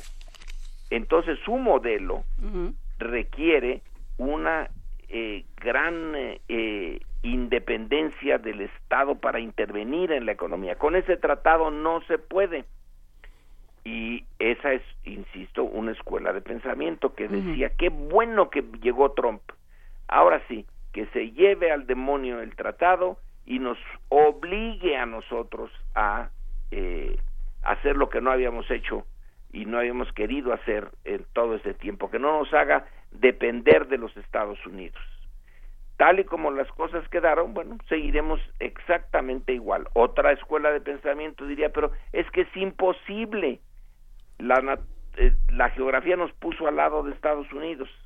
Eh, es ese mercado enorme, es esa potencia enorme, es esa fuerza política enorme, pues más vale que nos acomodemos a ser dependientes eh, con una cierta eh, y muy, muy relativa eh, soberanía que nos permita decirle, no, señor Trump, no le pagaremos el muro que usted decidió hacer de su lado y como usted lo quiere, nosotros no lo pagaremos. Bueno, muy soberano nos suenas, ¿eh? este Lorenzo Meyer. ah, yo sí, yo sí le creo. Fíjese que no, lo voy a, este, no le voy a pagar ese pedazo de terreno que me quiere quitar, fíjese. No, hasta eso que no es terreno que nos quiere quitar. No, no nos quiere quitar ningún terreno. No nos quiere quitar ningún terreno, pero nos quiere, o sea, es una afrenta para México. Pues yo diría, es como el que fíjese, yo tengo aquí mi casa y mi terreno y el vecino me echa a perder todo y no quiero verlo. Le voy a decir al vecino que me pague la barda que pienso hacer para no verlo. Eh, nadie en su sano juicio se atrevería a proponer eso. Trump sí se eh, propuso y ahora lo dejó de lado. No ha dicho ya nada en relación al muro. Vaya, hemos ganado eso, eh, que no nos obligue a pagarle el muro que él quiera hacer en su tierra. Eh, sí, muy soberanos no somos. De momento que se dice el, la relación peso dólar va bien, etcétera, es decir, se mantiene el statu quo. Y el statu quo, así como yo lo veo, no nos ha ayudado gran cosa, no nos, no nos hemos hundido, pero tampoco hemos salido de la mediocridad económica en que estábamos eh, en el momento en que se firmó el tratado, y ya son muchos años, y esto sigue siendo más o menos lo mismo. Así que, bueno, eh, eh, Peña Nieto le pidió a Trump que lo celebrarían esto con un, una copa de tequila. Resulta que Trump no bebe. Entonces no creo que haya nunca esa copa de tequila. Y lo eh, curioso y no sé qué efectos tenga es que en esta relación México-Estados Unidos se dejó de lado a Canadá. Recordar que en el del tratado Canadá nos quería dejar de lado a nosotros. Así que es eh, uno por la otra. Pero no hay duda de que a México le conviene siempre lo multilateral, siempre, siempre, en cualquier escenario, a lo bilateral. Es lo peor que puede Estamos, Lorenzo, teniendo algunos problemas con la comunicación. Eh, ¿Sigues por ahí?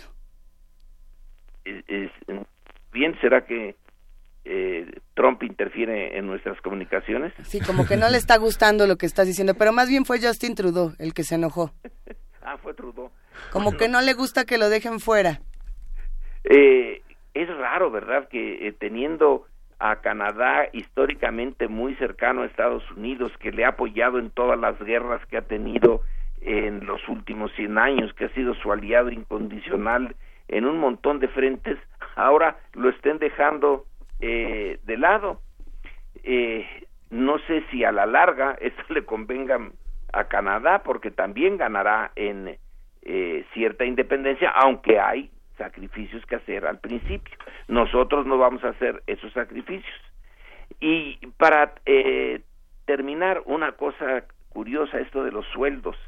Resulta que Estados Unidos está siendo el factor de defensa de los trabajadores mexicanos en la industria automotriz es el que dice que debe México de mantener sindicatos eh, independientes, activos, aumentar el salario de sus trabajadores. ¿Quién lo iba a decir? Que Estados Unidos es una fuerza en apoyo a los trabajadores mexicanos. Claro que no es por los trabajadores mexicanos que le van a importar un pepino, sino para que no depriman el sueldo de los trabajadores norteamericanos. Pero así de rebote está resultando una fuerza más, eh, digamos, eh, propicia para la mano de obra eh, mexicana en esa industria que las propias fuerzas mexicanas en apoyo a sus trabajadores. Pues habrá que ver cómo, cómo se desarrolla esto y cómo se sigue desarrollando también en el terreno de lo simbólico, que es una dimensión importante. Eh, muchísimas gracias por platicar con nosotros esta mañana, Lorenzo Meyer. Nos vemos en 15 días. Nos, escuchamos oímos. En Nos oímos, gracias. Hasta luego. Vamos a cerrar con música de Ari Lennox, esta compositora y cantante norteamericana con crema batida.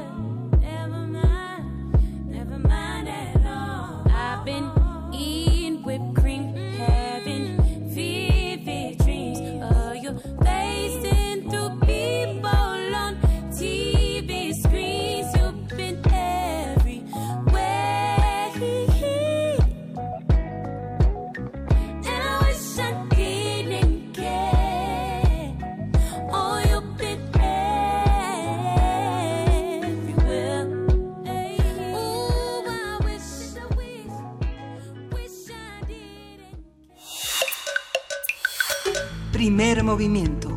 Hacemos comunidad. Nota Internacional. Los gobiernos de Estados Unidos y México alcanzaron un acuerdo en la renegociación del Tratado de Libre Comercio de América del Norte. Así lo confirmaron ayer los presidentes de ambos países. En la Casa Blanca, Donald Trump dijo que el pacto se llamará Acuerdo Comercial de Estados Unidos y México. Por su parte, Enrique Peña Nieto celebró el acuerdo entre los equipos negociadores. En una conferencia de prensa realizada más tarde en Washington, Luis Videgaray, secretario de Relaciones Exteriores, declaró que sin importar si los gobiernos de Canadá y Estados Unidos llegan o no a un acuerdo, habrá un tratado de libre comercio entre México y Estados Unidos. El canciller dijo que hoy lo que se tiene que lo que se tiene es un entendimiento en temas bilaterales y en toda la agenda del Telecán. Por su parte, el gobierno canadiense, a través de su Ministerio de Relaciones Exteriores, indicó que solo firmará un nuevo Telecán con Estados Unidos y México si es bueno para su país y su clase media. A partir de los anuncios de los gobiernos vamos a hablar sobre lo que se sabe sobre el Telecán y cómo quedan las negociaciones para el gobierno entrante mexicano. Nos acompaña Luis Fonserrada Pascal, él es maestro en economía por el CIDE, doctor en economía por la UAM y director, ya, no es ya no es ya no es director del Centro de Estudios Económicos del sector privado. Buenos días, Luis. Muy buenos días, eh, ¿cómo están? Muy buenos días, Luis Fonserrada. Cuéntanos cómo cómo ver desde la economía este anuncio de Donald Trump yo eh, creo que tiene varios aspectos eh, interesantes eh, y positivos. Primero, tal vez el elemento más importante es que se anuncia un acuerdo, aunque los boletines de prensa de la Casa Blanca lo calificaron como un acuerdo preliminar y en principio, así lo han estado calificando. Sin embargo, eh, lo importante es que efectivamente haya un acuerdo. Esto elimina la incertidumbre que existía y esto es importante que muchas inversiones que podían haber creado ya empleos se detuvieron. Algunas probablemente hasta se cancelaron, pero sí sabemos de muchas inversiones que se suspendieron indudablemente. En este sentido, el hecho de que se sepa que ya hay un acuerdo eh, es positivo. Elimina la incertidumbre, da certeza para poder invertir y uno de los aspectos importantes de este tratado que se anunció es que lo que se llamaba la cláusula de caducidad que buscaba Estados Unidos, que decía, bueno, hacemos un acuerdo, pero en cinco años se acaba. Bueno, eso era absolutamente ridículo porque no hay inversión que pueda madurar y poder tener ya efectos en cinco años. Se requieren periodos mucho más largos, dependiendo del sector y eso. Esto se modificó, ahora es de 16 años y con un eh, periodo de seis años para iniciar una revisión. Así que eso pues también da certeza y es uno de los puntos en los que efectivamente Estados Unidos se dio y es una buena noticia para México. De otra parte, eh, algo en lo que indudablemente se cedió es que Estados Unidos insistía en que para que los autos fueran tratados eh, dentro del, del, acuerdo comercial como americanos, eh, había que subir el contenido regional a 75%. En la actualidad es 62.5%. Entonces es un incremento enorme. Esto no es fácil lograrlo. No conocemos todavía muchos de los detalles del acuerdo, pero es muy probable que haya un periodo de ajuste para esto, porque si es para el 19 o para el momento en que se acuerde, va a ser imposible lograrlo. Eh, otro tema importante es el de los salarios para la producción de autos. Se dice que al menos 40% del contenido de los autos debería estar producido por trabajadores, al menos el 40%, por trabajadores que ganen 16 dólares la hora. Eso es bastante más de lo que nuestros trabajadores ganan en México. Eh, siempre implica el peligro de que eh, se pierda eh, competitividad si efectivamente se suben los salarios. Ojalá se pudieran subir, sería muy bueno para nuestros trabajadores, pero también es evidente que en la búsqueda de esta competitividad puedan ser sustituidos por robots, lo que es algo que no nos conviene. En fin, hay un sinnúmero de temas en agricultura, en propiedad intelectual, en derechos de propiedad, en lo que se llama la, de, la denominación geográfica de origen para productos, por ejemplo, bebidas alcohólicas y quesos. Eh, pero en general diría yo, una primera reacción es que es muy bueno que haya eh, un acuerdo en principio porque eso da certeza y, permite seguir invirtiendo. Ahora, Luis, si tú estuvieras en posición de asesorar al gobierno que entra, porque, o sea, va a ser un acuerdo que está hecho así y en estos términos para que se pueda aprobar antes de que se vaya el gobierno de Enrique Peña Nieto y que le va a caer en las manos a un gobierno entrante un gobierno que además viene con una propuesta económica distinta o, eso o, con esa plataforma eh, compitieron. Entonces, ¿qué decirles? A ver, tengan cuidado y cómo, cómo em, acordar, digamos, cómo, cómo pueden dialogar la propuesta del gobierno entrante con este tipo de tratado. yo creo efectivamente viene con una propuesta económica diferente. Eh, se ha planteado y a mí me parece que sí habrá muchos elementos que, la diferencien. Eh, creo que eh, el tratado nos puede dar ventajas. Yo lo que procuraría y lo que aconsejaría en todo caso es que junto a esta nueva eh, integración de reglas, porque hay muchas reglas nuevas, buscáramos acompañarla con una política industrial y de desarrollo de empleo y regional real. que nunca se llevó a cabo en el pasado. Yo creo que esta es la gran tarea, una política industrial real que permita desarrollar eh, sectores que no se han desarrollado, una política que eh, cree incentivos para que los eh, proveedores incrementen el contenido nacional y así podamos crear más empleo. Yo creo que esa sería la primera. Y la segunda, eh, que creo que es muy importante y tal vez es una de las grandes aportaciones del tratado eh, para México, es que todas estas nuevas reglas que realmente eh, se encuentran transversalmente en todos los aspectos y implican un mucho mayor reforzamiento de leyes, de reglas de juego, de, precisión en las mediciones, etcétera. Esto es, en una palabra, un mucho mayor reforzamiento del Estado de Derecho. Y eso creo que México lo debe aprovechar para continuar con este, que es uno de nuestros grandes déficits en el país, ¿no? Aprovechar esto para eso y trasladarlo a muchos de los procesos eh, económicos y, sociales en nuestro país. Que te tienes que ir, te agradecemos mucho eh, este tiempo. No sé si sea posible hablar un poco eh, todavía, Luis, o hablarlo en otro momento, de ¿Qué hacemos con la desigualdad, por ejemplo? O sea, realmente, ¿cómo, cómo desde un punto de vista económico atacar la parte de justicia social también y de, justicia económica? Por supuesto. Uno de los grandes problemas que tenemos en nuestro desigualdad, que además está, y la pobreza, que además está muy identificadas eh, regionalmente.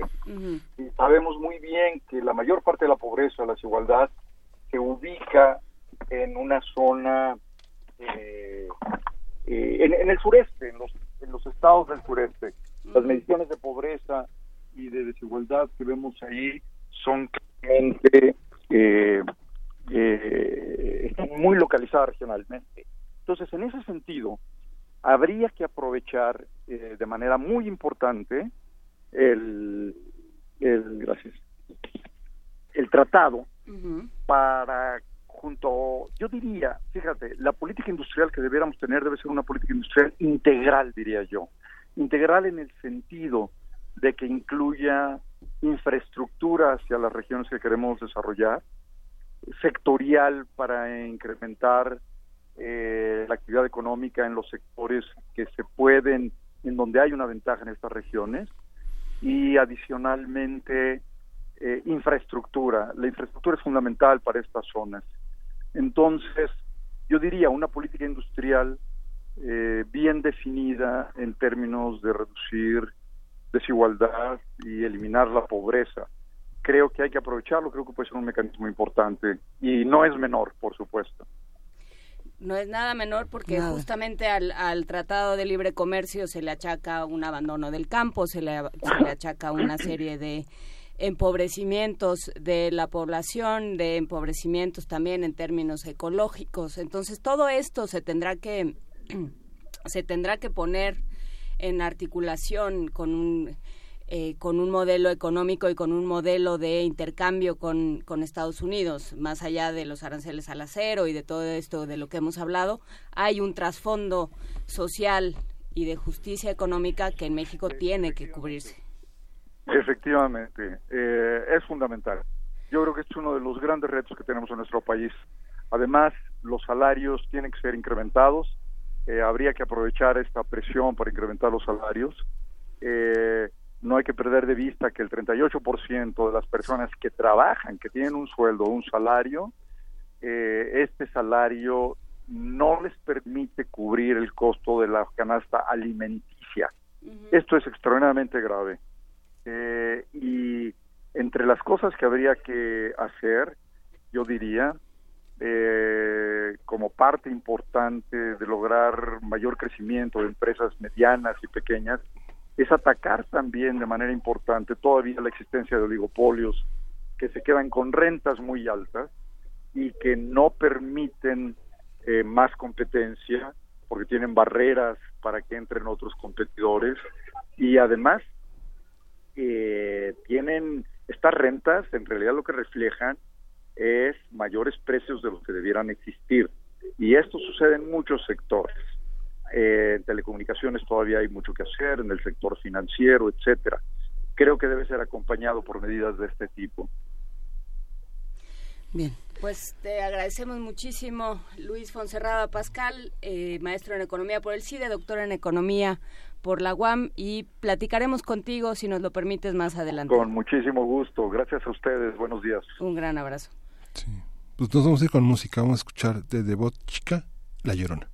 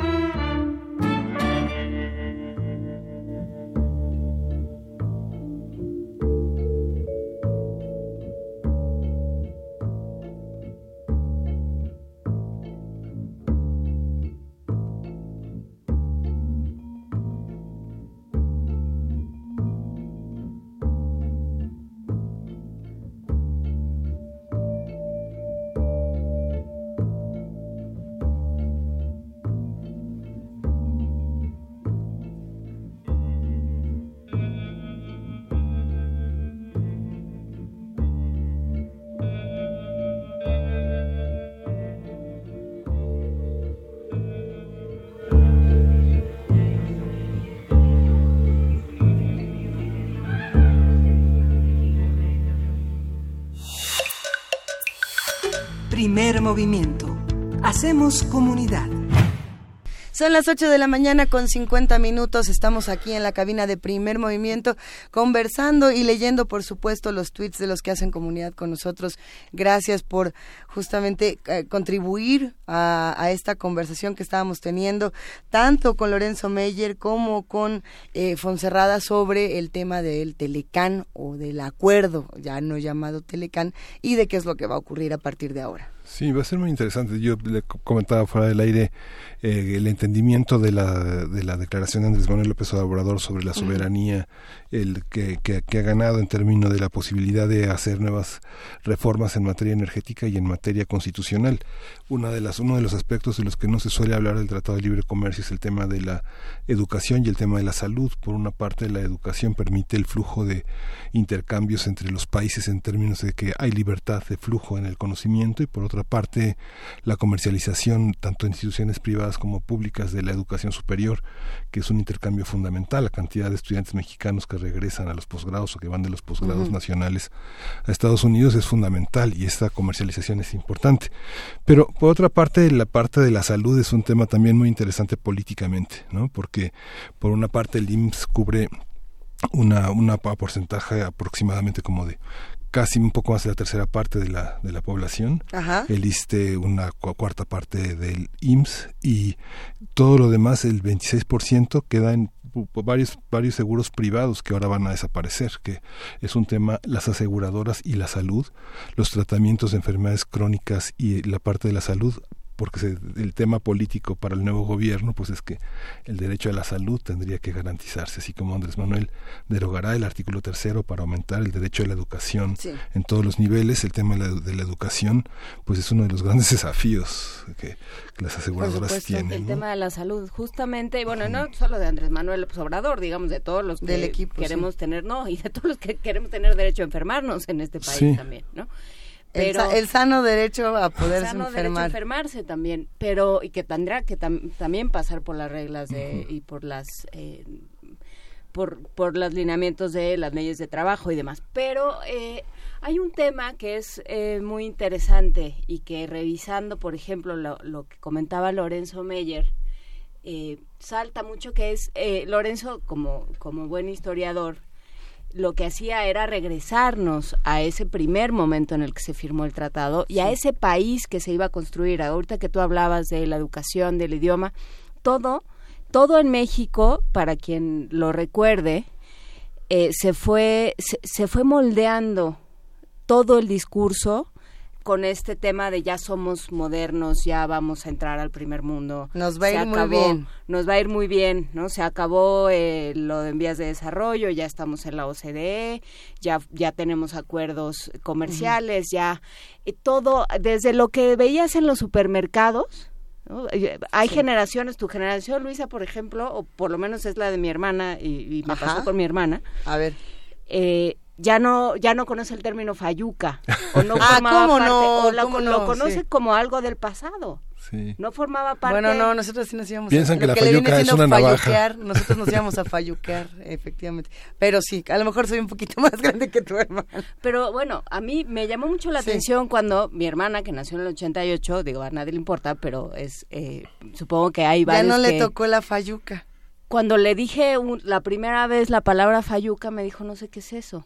Dije, claro, naciste después del Tratado de Libre Comercio, digamos, cambió el país. Y, pero lo que yo pienso es ese México que nos y ese México y ese Estados Unidos que se, que firmaron el tratado ya no son los mismos. Entonces, ¿cómo en este México vamos a plantear un tratado con ese Estados Unidos. Y pensar también en estas generaciones justamente que les ha tocado eh, ver todos los cambios en este país, hablando, eh, ya yo sé que a lo mejor va a salir sobrando, yo creo que no, hoy es el Día del Abuelo, sí lo sabían, no lo sabían. Feliz día a todos los abuelos y abuelas que nos escuchan. abuelo? Felicidades a todos. A todos los abuelos y justamente son estas generaciones que les ha tocado ver cómo nuestro país va cambiando, cómo el trato con Estados Unidos se ha ido remodelando. No, no es del adulto mayor, es del abuelo. El del adulto mayor es en octubre. No, Chéquese que se lo investigue y hoy es el del abuelo, no el Bueno, mañana vamos a hablar de adultos mayores. ¿Qué tal que eres abuelo y tienes 45 años? ¿A poco ya eres adulto mayor por ser abuela a los 45. Eh, realmente el término no es estrictamente cronológico, sino es de es que según yo, si es de la... ¿Cómo trataste a tu ser? ¿Qué les parece si lo investigamos? Y mientras seguimos hablando de este tema de las generaciones, de cómo ha cambiado nuestro país y de cómo se interpreta, buscamos esta interpretación desde una disciplina artística y que esta disciplina por lo pronto sea el cine con sus gotas de plata. Vamos a escuchar de pies a cabeza de la película El Ángel Azul. Gotas de plata. El cine en dosis homeopáticas. Con Carlos Narro. El cine en dosis homeopáticas. Gotas de plata. El Ángel Azul es una de las películas más importantes en la historia del cine. La perfecta estructuración del guion de Karl Bollmüller sobre una regular novela de Heinrich Mann, la maestría en la dirección de Joseph von Sternberg, las magníficas actuaciones de Emil Jannings y Marlene Dietrich, la música de Hans Snenberger y las canciones de Frederick Hollander se conjuntan para dar vida a la tragedia de un rígido profesor que pierde todo al enamorarse de una hermosa cantante. Escuchemos en la voz de Luz Angélica Uribe en grabación exclusiva para estas gotas de plata, la canción que cambia la vida del profesor Immanuel Rat. De pies a cabeza, hecha para el amor, la acompaña al piano Jesús Machuca. I often stop and wonder why I appeal to men. So many times I blunder. Love and doubt again.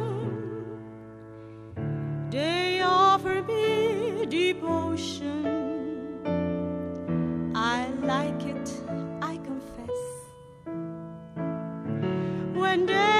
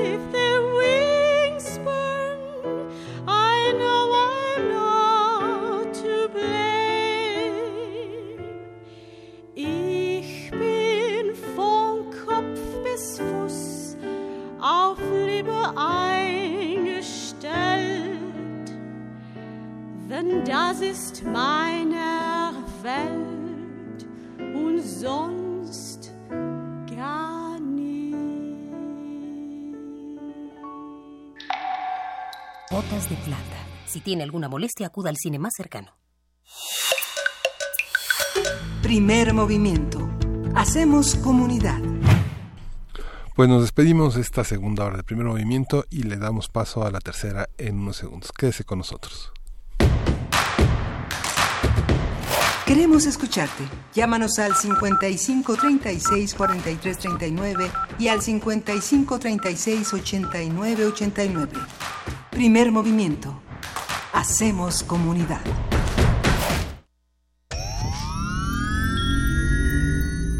Tienes las ideas, tienes el talento, tienes la disposición, pero te faltan los medios. ¿Has tocado las puertas suficientes? ¿Has buscado las puertas suficientes?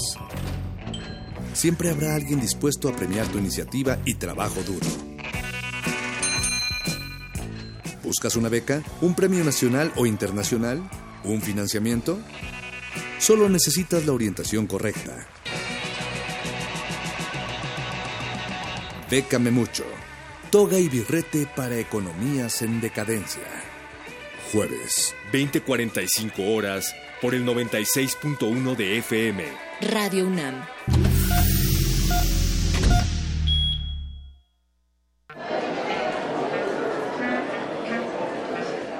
Historia de la literatura. Concepción del arte. Idealismo revolucionario. Amores fugitivos. Conferencias magistrales. Creadores escénicos. Descontentos sociales. Clases inolvidables. En más de 100 años. ¿Cuántos recuerdos no han circulado por los pasillos de la Facultad de Filosofía y Letras? Eureka. Un programa con Filo, Sofía y Letras. Escúchalo todos los lunes a las 16 horas por el 96.1 de FM. Radio UNAM. Experiencia sonora. Dos, tres, ¡oh! Es imposible detener el tiempo, pero cuando amas algo de verdad, nada te detiene. Haces lo necesario para mantenerlo vigente. Yo amo a mi país y por eso hoy renové mi credencial para votar. Si tu credencial para votar tiene un 18 en la parte de atrás o la vigencia que está al frente dice 2018, tienes que renovarla, porque a partir del próximo primero de enero ya no será vigente. Porque mi país me importa, voy a seguir siendo parte de las decisiones importantes de México. INE. El Museo del Templo Mayor exhibe La Reina Roja, el viaje de Xibalbá, que muestra las joyas y accesorios de la esposa del rey Pacal de Palenque y los resultados de las investigaciones que se han realizado en la cámara donde fue sepultada la sacerdotisa y miembro de la familia gobernante en la ciudad maya. El cuerpo es una réplica de fibra de vidrio a la cual se le ha colocado el ajuar que portaba la soberana, La Reina Roja, el viaje de Xibalbá, Museo del Templo Mayor, Centro Histórico. ¿Quiénes hacen la ciencia? ¿Cómo se suma la ciencia a las soluciones de los problemas iberoamericanos? Científicos, investigadores y académicos de Iberoamérica hablan de los avances en ciencia, tecnología e innovación que inciden en nuestra vida. La ciencia que somos. La ciencia que somos. Iberoamérica al aire. Viernes a las 10 y media de la mañana. 96.1 de FM. Retransmisión, domingos a las 9.30 de la mañana por el 860 de AM. Radio UNAM. Experiencia sonora.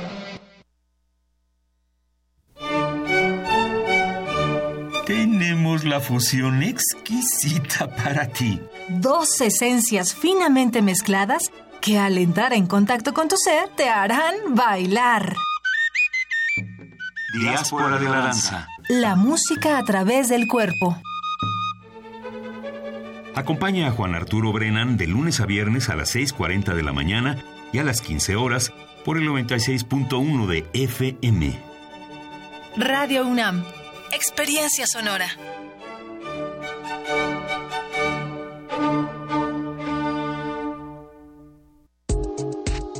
Psicología observa al ser humano, sus escenarios y comprende su diversidad. Adentrémonos en ella. Juntos hagamos conciencia, psicología y sociedad. un programa de análisis y reflexión con Berenice Camacho y las doctoras en psicología Tania Rocha y Mariana Gutiérrez. Todos los lunes a las 18 horas por el 96.1 de FM y su retransmisión los jueves a las 16 horas por el 860 de AM. Radio UNAM, Experiencia Sonora.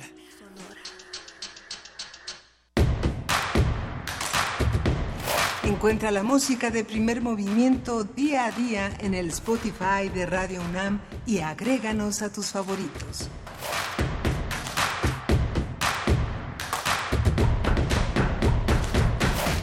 Son las 9 y 5 de la mañana de este martes 28 de agosto y estamos cada día, cada vez más cerca de la poesía necesaria justo en esta tercera hora de primer movimiento. Así es, saludamos a todos los que siguen haciendo comunidad con nosotros. Juana Inés de esa, ¿ya estás lista? Para lo que sigue, para lo que siga, ¿eh? Sí. Sí. Tenemos mucho que conversar con todos ustedes. Gracias a los que están haciendo comunidad con nosotros. Había un mensaje de alguien. Estoy buscando el mensaje de una niña de tres años. Sí, sí, sí. ¿Dónde está ese mensaje? Desde Bacalar. Este, Qué bonito estaba para mayor señas está en tu WhatsApp. En el, ahora lo buscamos. Mientras llega este mensaje. Dice, es Alika, bueno, desde la cuenta de Quetzalcoatl nos llega este, eh, este mensaje. Hola, soy Alika de tres años, ando en Bacalar. Mi papá siempre los escucha, pero como trabaja no los puede escribir, pero ahora estamos de vacaciones.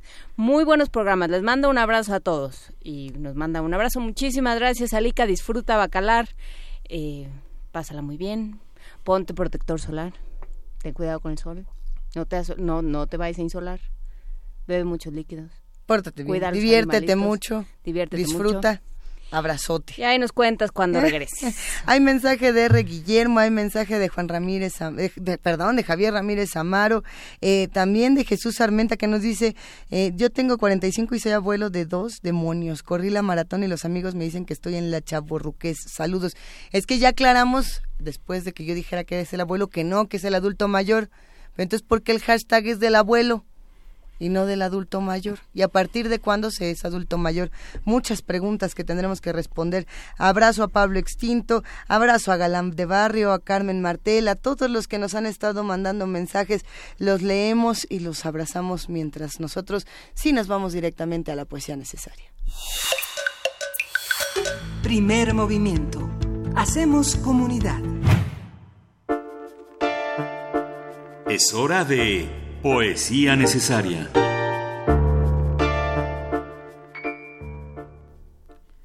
Y llegado el momento de poesía necesaria, eh, nos preguntamos justamente a partir de cuándo se es un adulto mayor y, muchos autores han hecho esta reflexión. Hay un poema muy bello de José Saramago que vamos a compartir el día de hoy. El poema se llama ¿Qué cuántos años tengo? Y para aquellos que no les importa la edad y que siempre están en este momento de su vida, eh, intenso, sabroso y demás, van los zombies con Time of the Season, según yo viene al caso. ¿Que cuántos años tengo? ¿Qué importa eso? Tengo la edad que quiero y siento, la edad en que puedo gritar sin miedo lo que pienso, hacer lo que deseo sin miedo al fracaso o lo desconocido, pues tengo la experiencia de los años vividos y la fuerza de la convicción de mis deseos. ¿Qué importa cuántos años tengo? No quiero pensar en ello pues unos dicen que ya soy viejo, otros que estoy en el apogeo, pero no es la edad que tengo, ni lo que la gente dice, sino lo que mi corazón siente y mi cerebro dicte. Tengo los años necesarios para gritar lo que pienso, para hacer lo que quiero, para reconocer hierros viejos, rectificar caminos y atesorar éxitos. Ahora no tienen por qué decir estás muy joven, no lo lograrás, estás muy viejo, ya no podrás. Tengo la edad en que las cosas se miran con más calma, pero con el interés de seguir creciendo. Tengo los años en los que los sueños se empiezan a acariciar con los dedos, las ilusiones se convierten en esperanza. Tengo los años en que el amor a veces es una loca llamarada, ansiosa de consumirse en el fuego de una pasión deseada, y otras es un remanso de paz como el atardecer en la playa, que cuántos años tengo. No necesito marcarlos con un número, pues mis anhelos alcanzados, mis triunfos obtenidos, las lágrimas que por el camino derramé al ver mis ilusiones truncadas, valen mucho más que eso.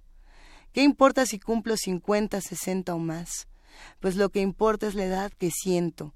Tengo los años que necesito para vivir libre y sin miedos, para seguir sin temor por el sendero, pues llevo conmigo la experiencia adquirida y la fuerza de mis anhelos. ¿Que cuántos años tengo? Eso, ¿a quién le importa? Tengo los años necesarios para perder ya el miedo y hacer lo que quiero y siento. ¿Qué importa cuántos años tengo o cuántos espero si con los años que tengo aprendí a querer lo necesario y a tomar solo lo bueno? José Saramago y los zombies.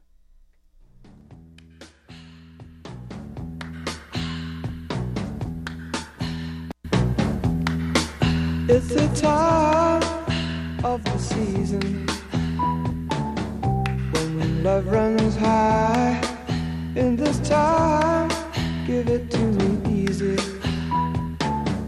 and let me try with pleasured hands to take you in the sun to promised lands to show you everyone.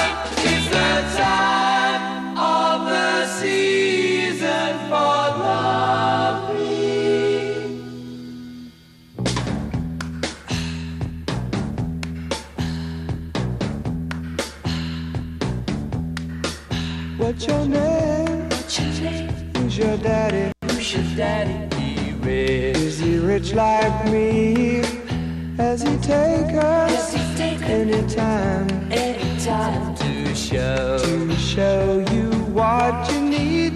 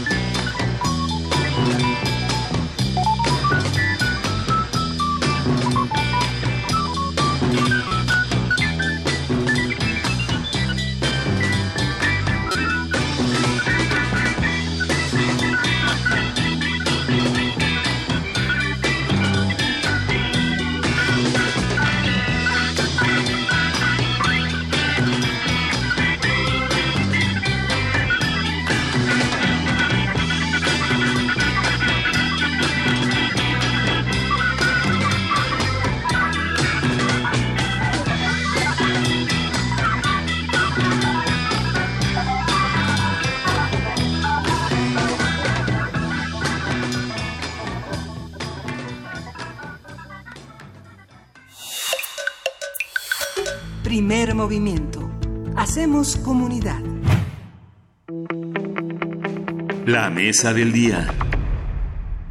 La semana pasada, el Consejo General del INE declaró la validez de las elecciones federales de senadores y diputados federales y avaló la designación de legisladores por la vía de la representación proporcional. De los 32 espacios de representación proporcional en el Senado, Morena, bueno, es que iba a decir que tenía que quedaban, pero no.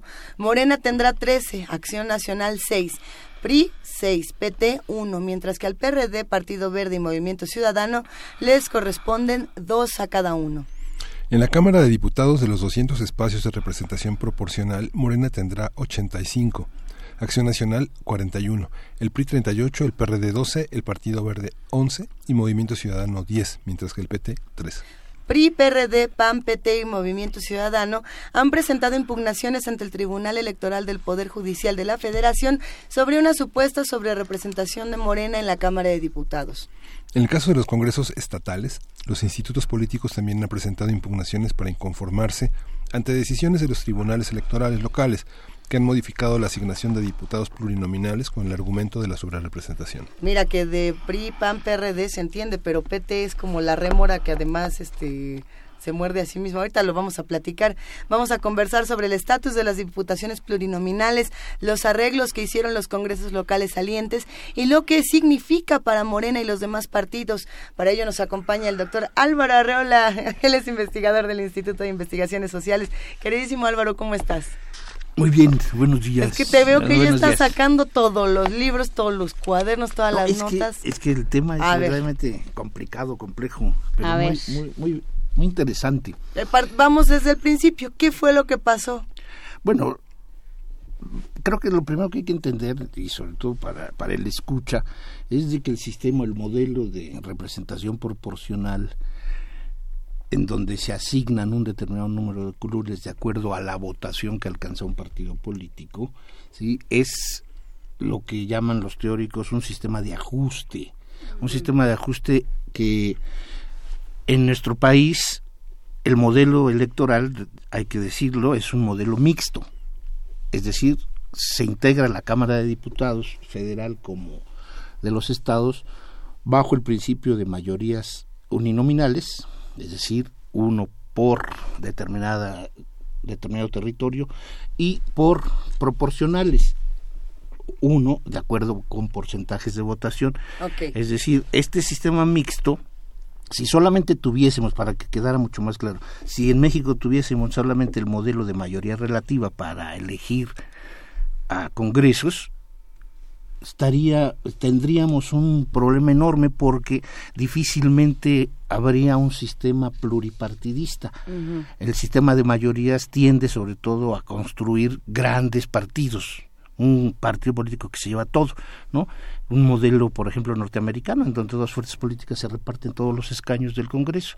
En nuestro país, desde 1962, que apareció la representación proporcional, conocidos como diputados de partido, allá, allá la reforma que se hizo y por primera vez se estableció desde el 64, desde 1964 en nuestro país tenemos un modelo mixto.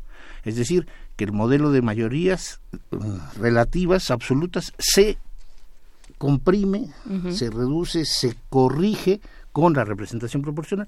Entonces tenemos, nuestra Cámara Federal es de 300 diputados de mayoría relativa, electos por la mayoría relativa, es decir, gana el que tenga un voto más que el otro, y 200 de representación proporcional.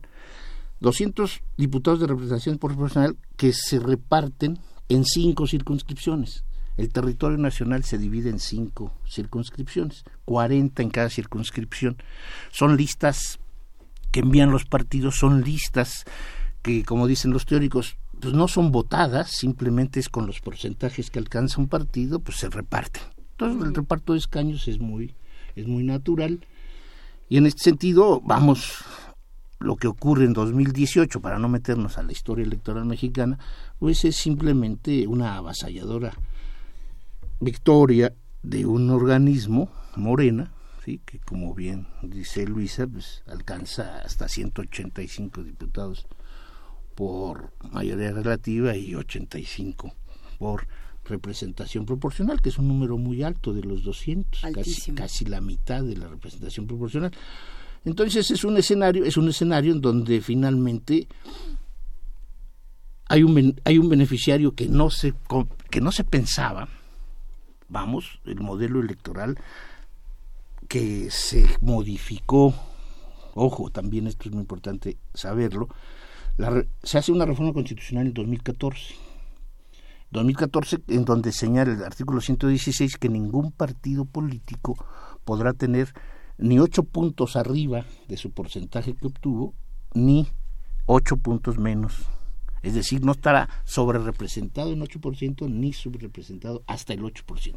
Son los límites, son los límites en los cuales un partido.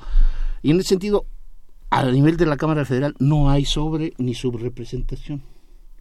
En esto hay que tener que ser muy claros tanto PES como PANAL, el Partido Encuentro Social como el Partido Nueva Alianza, no tienen representación proporcional porque dice la Constitución y la ley que solo se asignará representación proporcional a aquel partido que haya obtenido en alguna de las elecciones federales al menos el 3% de, su, de la votación nacional. O sea que el PT pasó así como de... ¡Ah! Sí, ¿Cómo le fue al PT? Sí, es, es, exactamente, no recuerdo, pero que está por encima del, del 3% en, en alguna de las elecciones. Ojo es alguna de las elecciones. Entonces, en este caso, en este caso no hay representación proporcional para dos partidos, ¿sí?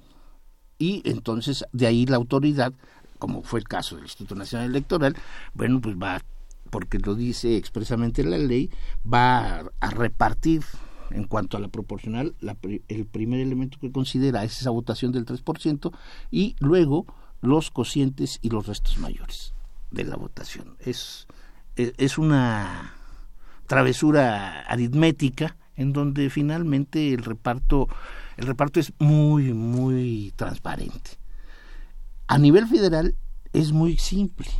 A nivel federal. ¿Dónde se vuelve complejo el reparto proporcional en la historia electoral mexicana? Es en las entidades federativas.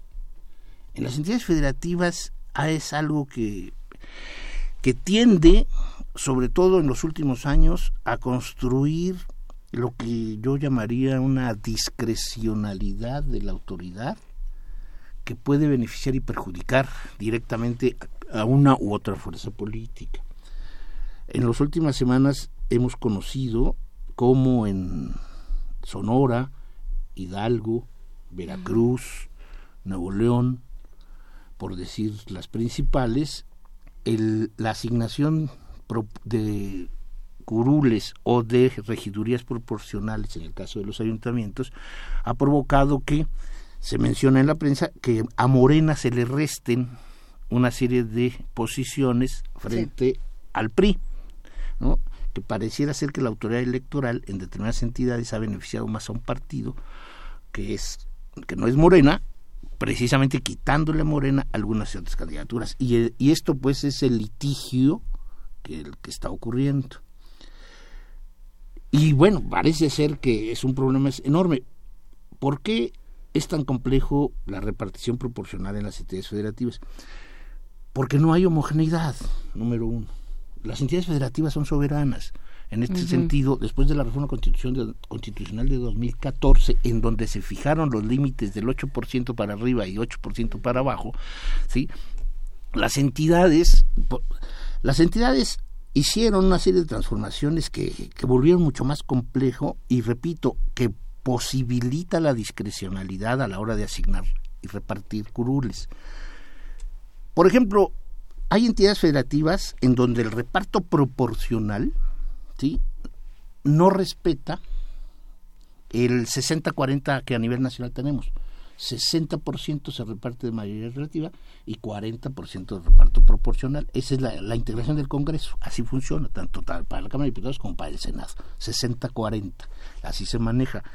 Hay entidades federativas que, por ejemplo, Nuevo León, que tiene 50 y 50 su Congreso se integra con 50% de mayoría y 50% de representación proporcional. Es un, es un modelo electoral muy justo, muy positivo, que no beneficia a un partido fuerte y tiende, sobre todo por el reparto proporcional, a darle más a los que tal vez menos fuerza tienen. Con un porcentaje mínimo que alcancen una votación, pues podrán participar y volverán más plural a esa entidad hay entidades en la República Mexicana en donde el reparto proporcional se, se hace como a nivel nacional. Hay entidades en donde se divide, por ejemplo, Tabasco. Tabasco se divide en cuatro secciones de representación proporcional. Hay otras entidades que, toda que todo el territorio es una es la sola circunscripción. Durango, Chihuahua, por ejemplo, en donde el reparto es por la votación alcanzada en todo el territorio hay entidades en donde el ajuste para el reparto proporcional, ¿sí? Obedece, por ejemplo, el caso Chihuahua. El caso Chihuahua es espectacular porque dice la ley, se le asignará de los de los 12 diputados de representación proporcional que se reparten, se le asignará uno a aquel partido que obtenga el 3%, o a los partidos que obtengan el 3%, se asigna uno. ¿No? en, un, escenario complejo, pongan ustedes caso de tres partidos que tienen 3, 9 y, y 12% de votación, pues a los tres tienen un primer diputado de representación proporcional. Y dice la ley de Chihuahua, el el siguiente reparto es de aquellos partidos que hayan alcanzado el 5% se le asignará uno. En nuestra hipótesis que estamos planteando ahorita, si un partido nada más alcanzó el 3%, tendrá derecho a uno, pero ya no tendrá derecho a, los otros que sobraban. ¿Sí? Y dice Chihuahua, pero si un partido también alcanza el 10%, se le dará a ese partido eh, en lo que sobre. Entonces tenemos que en el caso Chihuahua, Chihuahua un partido fuerte, un partido fuerte. Participa de la representación proporcional con más fuerza, o sea, se lleva más. Esto podría ser para algunos teóricos más justo porque es el partido que ganó más votos. Para otros no, para otros dicen, bueno, simple y sencillamente esto lo único que posibilita su modelo electoral es para beneficiar al mayor, al más fuerte. ¿sí? Bueno, en otras entidades federativas la discusión sobre cómo asignar es, créanme, bastante difícil. Pongo, por ejemplo, el caso de Chiapas. El caso de Chiapas hace dos años, sí. su constitución y su, ley, y su código electoral precisaban que para el reparto proporcional ¿sí? se partiría del modelo clásico. En primer lugar, aquel partido que obtiene el mínimo de votos necesario. En segundo lugar, el, el cociente ¿no? La división de los votos que quedaron después de repartir los primeros diputaciones y luego el resto mayor. Eran tres formulitas, digo, tres mecanismos muy fáciles para entender. La reforma de 1900, de 2017 en Chiapas, se puso muy bonita. No, y la de ayer se puso más bonita todavía. Ah, sí, todavía la reforma que hicieron para el gobernador. No, eh, no, pero fíjense ustedes, para entender un poco al legislador chiapaneco, es, es un encanto, porque hay 11 maneras, son 11 líneas descendentes o ascendentes para repartir plurinominales. Primero, tiene que ser una votación, fíjense nada más los, los vocablos que se encuentran en Chiapas. Votación total emitida, votación válida emitida, votación válida ajustada, votación válida emitida modificada, diputado de asignación directa, cociente natural, sobre representación, subrepresentación, resto mayor, cociente de distribución y principio de proporcionalidad pura. Esas 11 figuras... cabes porque cabes. O sea, puede ser plurinominal porque puede serlo como le hagas. Y de acuerdo a esto, la autoridad electoral y luego la autoridad jurisdiccional, el tribunal estatal, pero luego la sala regional y en última instancia la sala principal del Tribunal Electoral del Poder Judicial de la Federación, pues tienen nombres, sujetos, subjetivos, pues que en toda esta playa de, de fórmula, pues pueden caer errores. Pues puede haber errores. Simple y sencillamente, yo como integrante de un consejo general de un instituto como el de Chiapas, uy, pues cuando me encuentro con que ya hemos repartido por ya, ya, ya tenemos la fórmula de votación válida emitida, pero ahora tenemos que repartir los plurinominales, que son pocos, y entonces nos vamos ahora a la votación válida emitida modificada. Y con eso vamos a jugarlo con las autoridades y con todo el mundo, con la prensa, yo, yo nada más pienso en la prensa chapaneca, si a todo el mundo le quedó claro a la hora de asignar cuál fue la votación válida emitida modificada. Entonces nos llevamos a un grado de abstracción muy fuerte, muy difícil de comprender para muchos, pero en donde, repito, el, la autoridad puede caer en, esa discrecionalidad. ¿Por qué?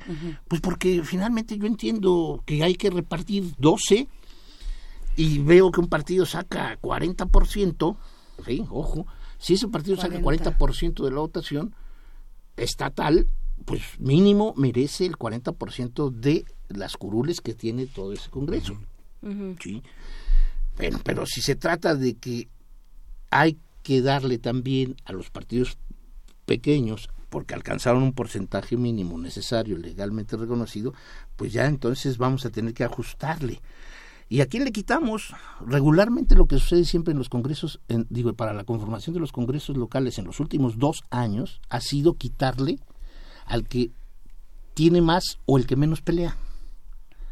¿Sí? En este caso... El que no se enoje. El que no se enoje y el que finalmente puede llegar hasta acuerdos. Y en este caso los partidos chiquitos para esto son muy, muy dúctiles y maleables a la hora de buscar y repartir. Bueno, pero hay algo más, hay algo más, que, hay, algo más que, es muy interesante, porque ahora, con la reforma constitucional del, del 7 y de 2014, la repartición e integración de los congresos tiene que respetar el principio de equidad.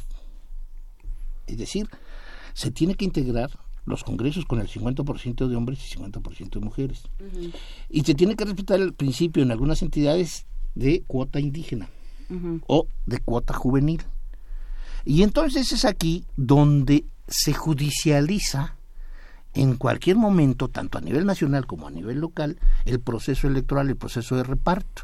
¿Por qué? Porque hay un joven que se siente afectado porque llegó un viejo, porque hay una mujer que se siente afectada o viceversa porque escogieron, le dieron a un hombre que no lo merecía, a otra, a una mujer que no lo merecía.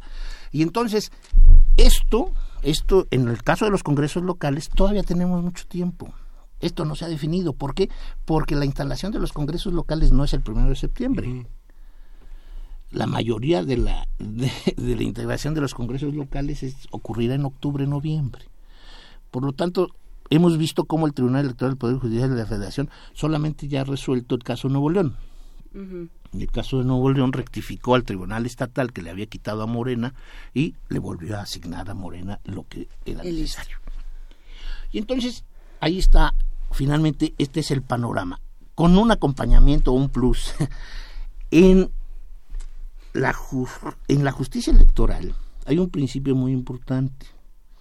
Los frentes y coaliciones no son unidades partidistas, son frentes y coaliciones pero para el reparto e integración de la autoridad y de la representación política, ¿sí? lo que vale son solamente partidos políticos.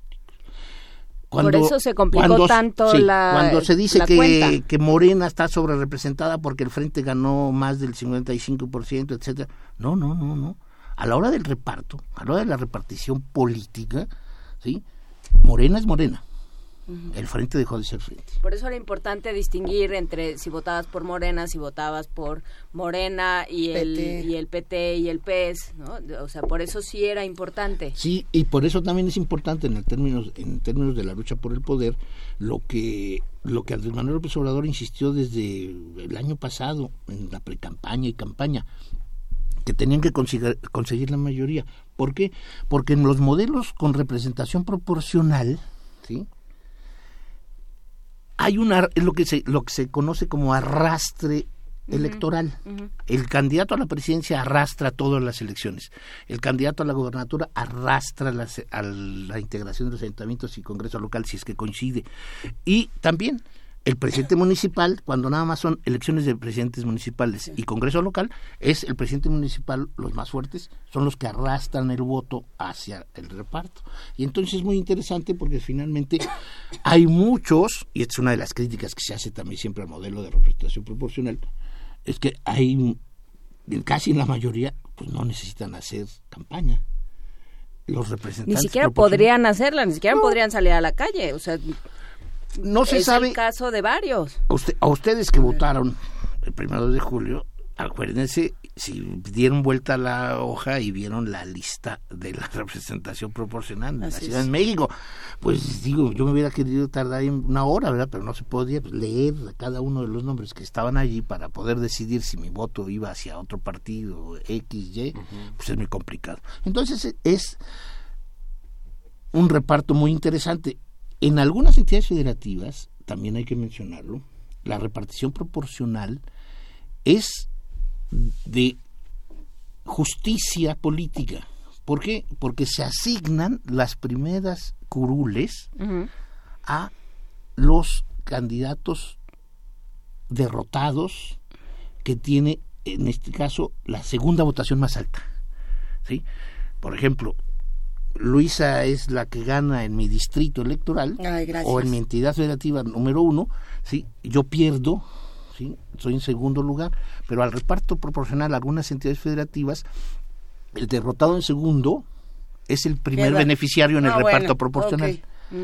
Esto esto es lo que hacen algunas entidades federativas, ha sido este modelo en algunas entidades federativas simple y sencillamente, ¿por qué? Pues porque los partidos no quieren perder a sus mejores cuadros.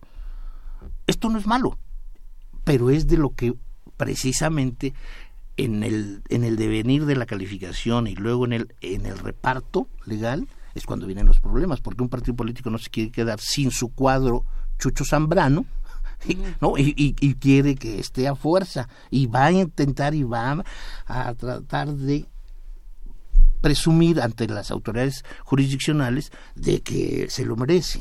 Ah. Es decir, este tipo de juegos son normales, naturales, pero también no, no, no nos debemos asustar.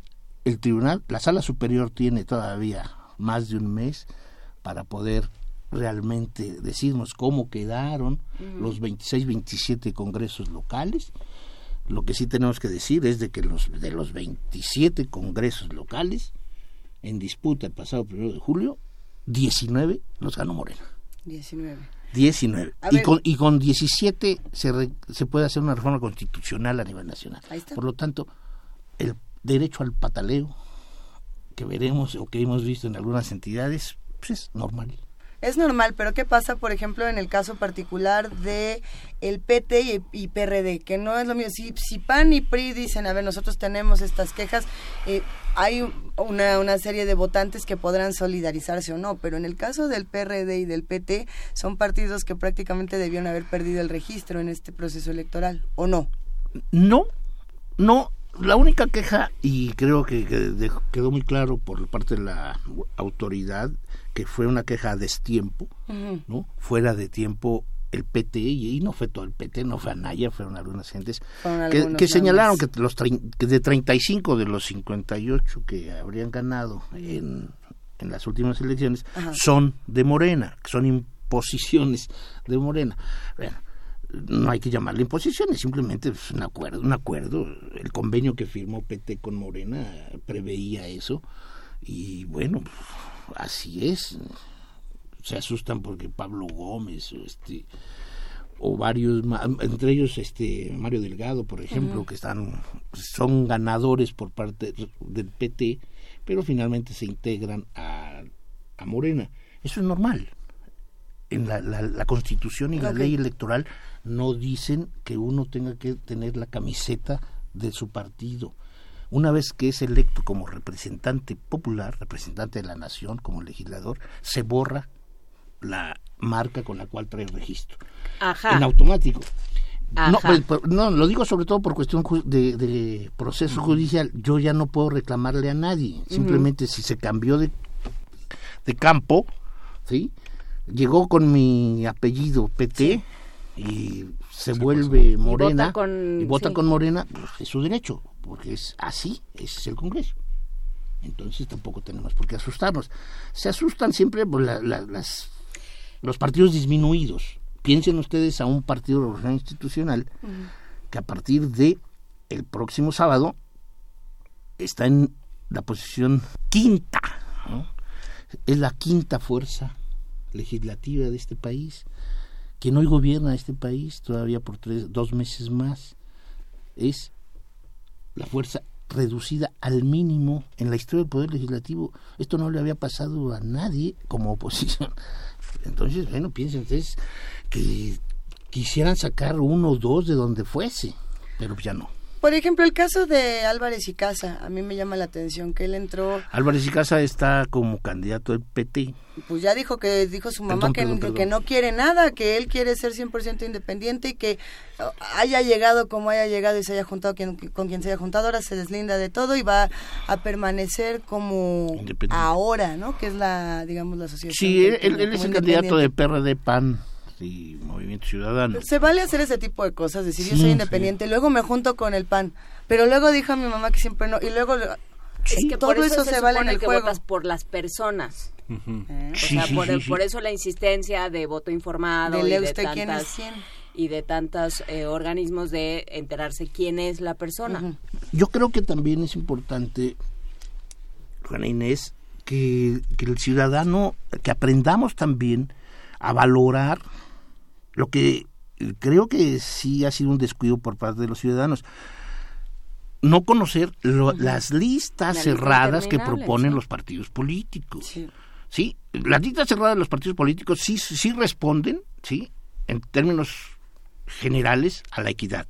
Sí responden pues a ese reparto igualitario. Sí, pero lo que no podemos dejar de reconocer es de que no nos metemos y no, averiguamos más que quién está ocupando el número uno, si, si, si acaso, uno o dos, ¿sí?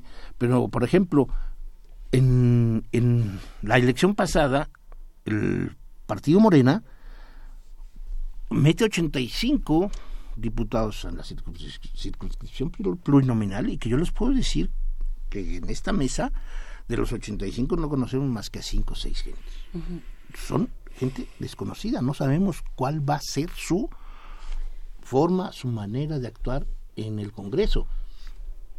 Podríamos asegurarnos de que la conveniencia política siempre va a ser la mejor suerte que jueguen. Entonces no van a querer salirse de ahí, de ese nicho maravilloso que representa ser la mayoría, la presidencia, etcétera, etcétera, ¿no? Como hasta Movimiento Ciudadano lo ha dicho, que votará íntegro con, con las posiciones de que envíe el Ejecutivo o hasta el mismo Partido Revolución Institucional. Será una oposición leal. Hay que, eh, creo que hay dos puntos ahí. Em, uno que más o menos apuntaba Luisa y que está de ciertas maneras en, en Twitter, que tiene que ver con eh, por, qué, por qué un partido por el que nadie votó o por el que votamos pocos eh, tiene, tiene representación. Que ese es el gran una de las de las grandes quejas a los plurinominales. Y el segundo es los personajes, o sea, el, la figura del fuero, la utilización de estos espacios para conseguir fueros y para este no no por un por un llamado porque sienten el llamado de la patria que los convoca a servir sino que eh, no quieren no quieren quedarse expuestos después de de haber tenido un puesto, después de haber eh, tenido cola que les pisen de distintas maneras. Entonces, ¿qué pasa con esas dos cosas? Con eh, por qué un partido por el que nadie votó de pronto está representado y qué pasa con el fuero. Bueno, en el caso del partido que nadie votó, o sea, si se refieren al Partido del Trabajo, bueno, el PES, el PES y PANAL no tienen. Ajá. El PES y PANAL, si obtuvieron algo, fue por un triunfo en distritos de mayoría relativa. Pero su participación en el Congreso está dado por eso y por la alianza que sostuvieron con candidatos de Morena. En el reparto proporcional no, no entran, ¿sí? El reparto proporcional, al partido que le correspondió nada más tres, es el caso, por ejemplo, del PT, ¿sí?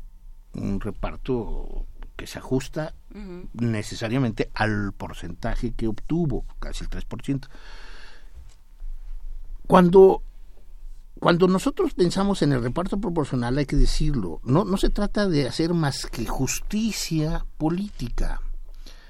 O sea, el reparto proporcional es el ajuste. Hay siete, nueve partidos políticos. Si son nueve partidos los que compitieron en la elección de julio, pues la hipótesis democrática es pues, que todos tengan representantes en la Cámara.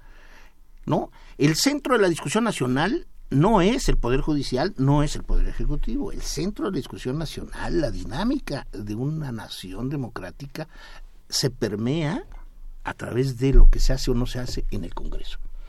Y entonces, bueno, cuando uno sabe que son nueve las fuerzas políticas que contendieron, bueno, yo quisiera que todos esos nueve hubieran tenido un lugar. No la tienen porque también los límites son muy claros y la ley precisó que si no obtiene el 3% usted no tiene derecho a nada. Perfecto. Entonces nos quedamos con siete. Qué bueno que esas siete fuerzas estén representadas. Oye, ¿de dónde saca el verde tanto tanta cosa? a mí no, el, el verde sacó menos de lo que ha sido en la historia. sí, bueno, pero haciendo a punto de desaparecer casi. Sí, pero haciendo un poco de historia, o sea, el problema es que todo esto, ah, cuando hablamos de las leyes y de las reformas y tal, partimos del punto de son cosas en las que todos nos pusimos de acuerdo, porque así funciona la, o sea, esa es la lógica democrática, democrática ¿no? Todos, eh, representados por esos seres maravillosos que llegaron a los congresos, este, nos pusimos de acuerdo en que así iban a ser las leyes. ¿Qué pasa cuando tienes, qué pasa con Chiapas? ¿Qué pasa con Chiapas y qué pasa con el verde? Porque hay que recordar que, por ejemplo, la edad de los senadores se bajó para que el niño verde pudiera entrar de senador. Hace muchos años. No olvidar, no, olvidar. la capacidad del verde de, este, de, negociar. Y hoy, antier, se hacen una serie de reformas muy de, este, muy de manera muy soterrada y subrepticia una serie de reformas en el Congreso de Chiapas para que Manuel Velasco pueda eh, ser senador, pero regresar como, como gobernador. suplente pero luego regresar, hacer unas verdaderamente unas maniobras que ni los hermanos Gualenda en, en, la vida legislativa mexicana y, ejecutiva. Entonces, ¿qué, qué, qué, qué, hacemos con eso? Es que aquí, hay un, hay, un, hay un problema que no es nada pequeño, no, no es un asunto menor, vamos. O sea, yo creo que no se puede ir de rositas un Congreso local que de manera discrecional ajusta la Constitución y la ley para beneficio de alguien. Si hay algo que debemos de recordar precisamente con alguien que ya todo el mundo ya, ya, ni, ya ni saben quién fue, José López Portillo, no, que no quiso reformar el artículo 82 porque el, el 82 no podría ser dedicado a un personaje como Carlos Sanz para que no se convirtiera en candidato. No a la reforma del 82 en el 82 porque beneficia directamente a alguien, lo dijo. Y en el caso chapaneco no hay tal, o sea, se reforma la Constitución para beneficiar a quien se puso como senador suplente y quiere ¿no? Ascender, e integrarse al Senado como después de ser gobernador cuando todavía no termina. Esto, esto creo que no va a ser posible en la medida en que si hay alguna fuerza política, aquí tenemos, hay, aquí hay que pensar, quien puede denunciar y quien puede interponer un recurso de revisión constitucional a esta reforma y que yo creo que por eso precisamente Velasco se cubre con el que sí puede regresar otra vez al, gobernador, son los partidos políticos. Es el propio poder legislativo, una minoría razonable, o los partidos. Yo creo que aquí lo que deberíamos demandar de los partidos políticos, de quien, de quien suponga esta barbaridad, pues es decirle, señor, meta usted un recurso de revisión constitucional para que la Suprema Corte rechace esto. Es que el, gesto de escepticismo de Juana Inés, que no, no, no se puede ver porque esto es radio, este alude una, a una enorme corrupción y un enorme negocio de los partidos. Según uno puede creer que sean independientes ni que se cambien así como así, ¿no? Sí, esto es, esto es la corrupción política que uno no debe de permitirse. Y yo creo que precisamente si pensamos que las transformaciones necesarias ocurrirán a partir del día sábado, ¿no? Pues, cuando se integre el Poder Legislativo Nacional, pero también es cierto que hemos escuchado por parte del Tribunal de, o del Poder Judicial de la Suprema Corte de días anteriores se han felicitado por tener un, modelo político en donde se le está respetando la autonomía y la capacidad de decisión. Pues yo creo que también entonces por iniciativa propia la Suprema Corte de Justicia puede decirle y enmendarle la plana a quienes la transgreden de una manera tan cínica, ¿no? Como de que se puede retirar el gobernador para para ser senador, ¿sí? ¿Cuál es la causa grave? ¿Sí? Nosotros consideramos constitucionalmente desde el siglo XIX que solo por motivos graves se puede modificar, se puede renunciar a un puesto de elección popular por, motivos graves. Y no es un motivo grave de que yo quiera ser senador. Siendo gobernador, el motivo grave es nada, pues yo quiero ser senador. Entonces, esto, esto no, no, no, no, no, no llena las expectativas de ningún demócrata y sí llena las expectativas de la corrupción, ¿no? y del desaliento. Ahora, las declaraciones de no vamos a aplastar, no, vamos, no va a ser una aplanadora como siempre, este, contrastan a veces, digamos, con, tú dices, hay muchos nombres que no conocemos porque la trayectoria política de, de muchas de las personas electas es mínima, ¿no? Pero uno ve, digamos, eso que, perdón por la palabra, pero un poco el pastoreo que los presidentes y las comisiones están haciendo con esos diputados para alinear una opinión política, ¿no? Cuando la diversidad de pensamiento tendría que ser el signo que marca la diputación, digamos. Hay una parte muy autodidacta, no se necesita ser licenciado ni haber pasado cuatro años sentados en la universidad, sino una filiación, un compromiso con una comunidad para entender qué pasa y qué lugar ocupa en el concierto nacional.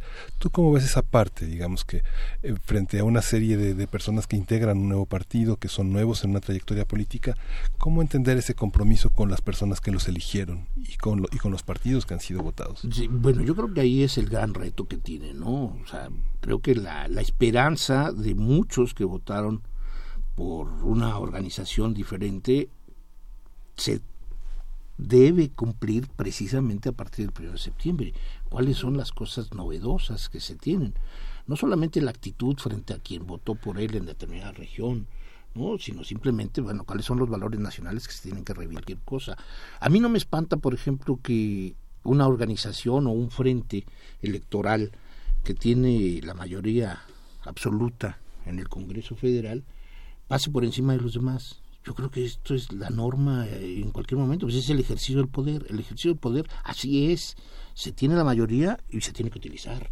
No es para no, no, es para decir somos más de 300 y pero vamos a escuchar a los otros para que podamos ser demócratas de tiempo completo todos. No, yo creo que lo que aquí debe de responder Miguel Ángel es sobre todo la actitud individual, personal, de la mujer u hombre que está ahí en el Congreso y que sabe que el respaldo que tuvieron es enorme, pero bueno, que nos digan exactamente hacia dónde, que viene acompañado de acciones serias, racionales, ¿no? Si la política es la cosa más racional, bueno, tenemos que saber exactamente dónde vamos a estar frente al desempleo, dónde vamos a estar frente a la desigualdad, dónde vamos a estar frente a los niños, frente a las mujeres que que trabajan y son explotadas frente a los campesinos, etcétera, etcétera. Yo creo que es ahí donde tenemos que recuperar un espacio de diálogo con el legislador. Yo considero que en una república el valor, el fundamental de la república tiene que ser el legislativo. El poder legislativo es ahí donde se generan, donde se generan y están representadas 500 maneras de pensar y reflexionar el país. Esto es una maravilla. Pero yo creo que en la educación política esa es la parte que nos falta. Porque no acabamos de entender, tenemos muy claro, sobre todo en este eh, país tan presidencial, tenemos muy claro el poder del presidente. Tenemos muy claro el poder de los gobernadores, a veces de los jueces, pero no nos acaba de quedar claro, por un lado, el poder de los diputados y senadores y por el otro, el poder del, eh, del representado frente a su representante.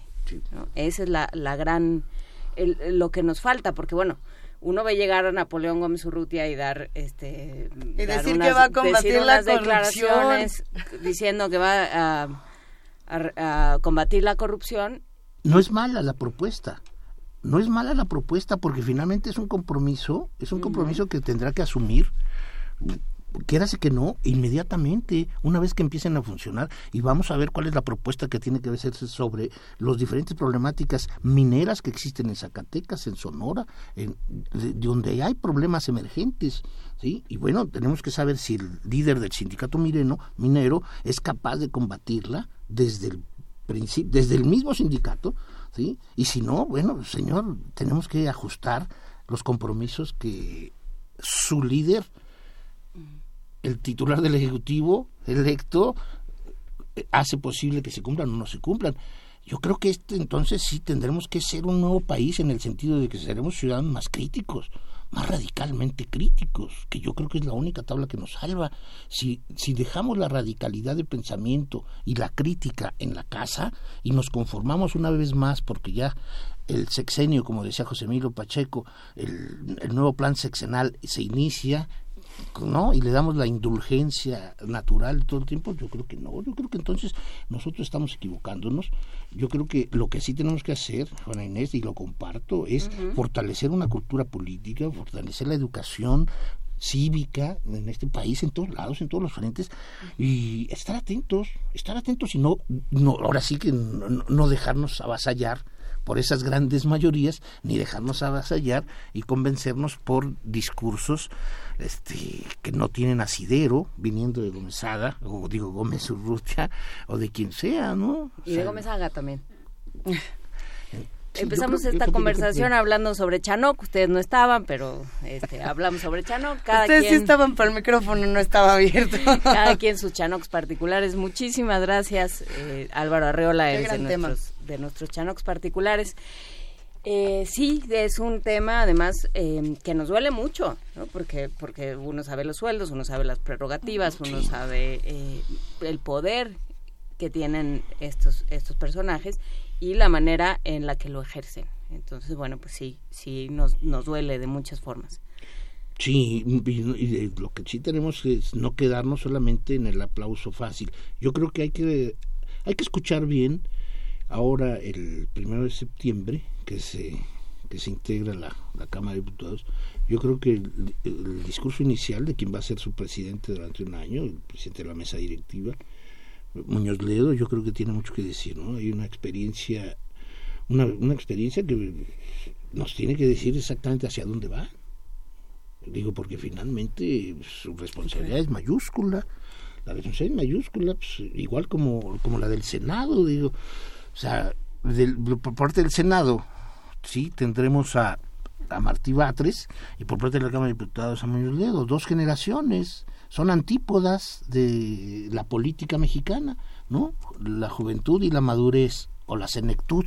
Bueno, entonces vamos a ver qué, qué, qué realmente están pensando para que los mexicanos nos alegremos de su llegada o pongamos los primeros arrepentimientos de conciencia ahí en próximo domingo.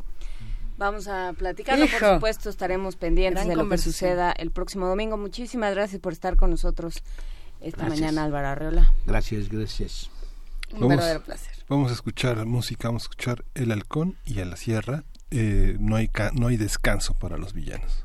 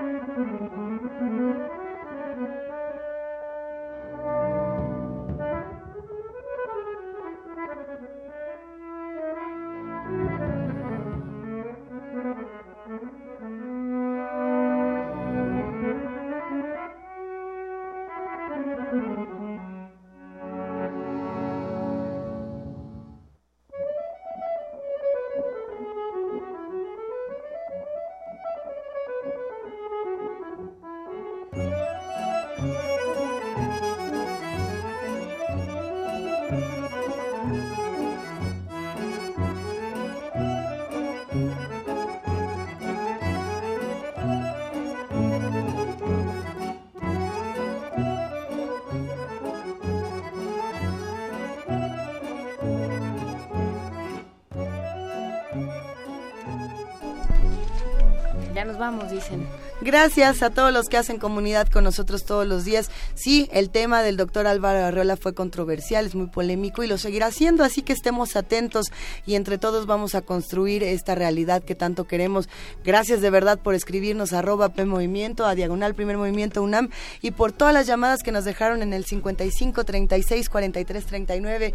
Nos escuchamos mañana de 7 a 10 de la mañana en el 860 de AM y en el 96.1 de FM. Muchas gracias. Esto fue Primer Movimiento. El mundo desde la universidad. Radio UNAM presentó Primer Movimiento. El mundo desde la universidad.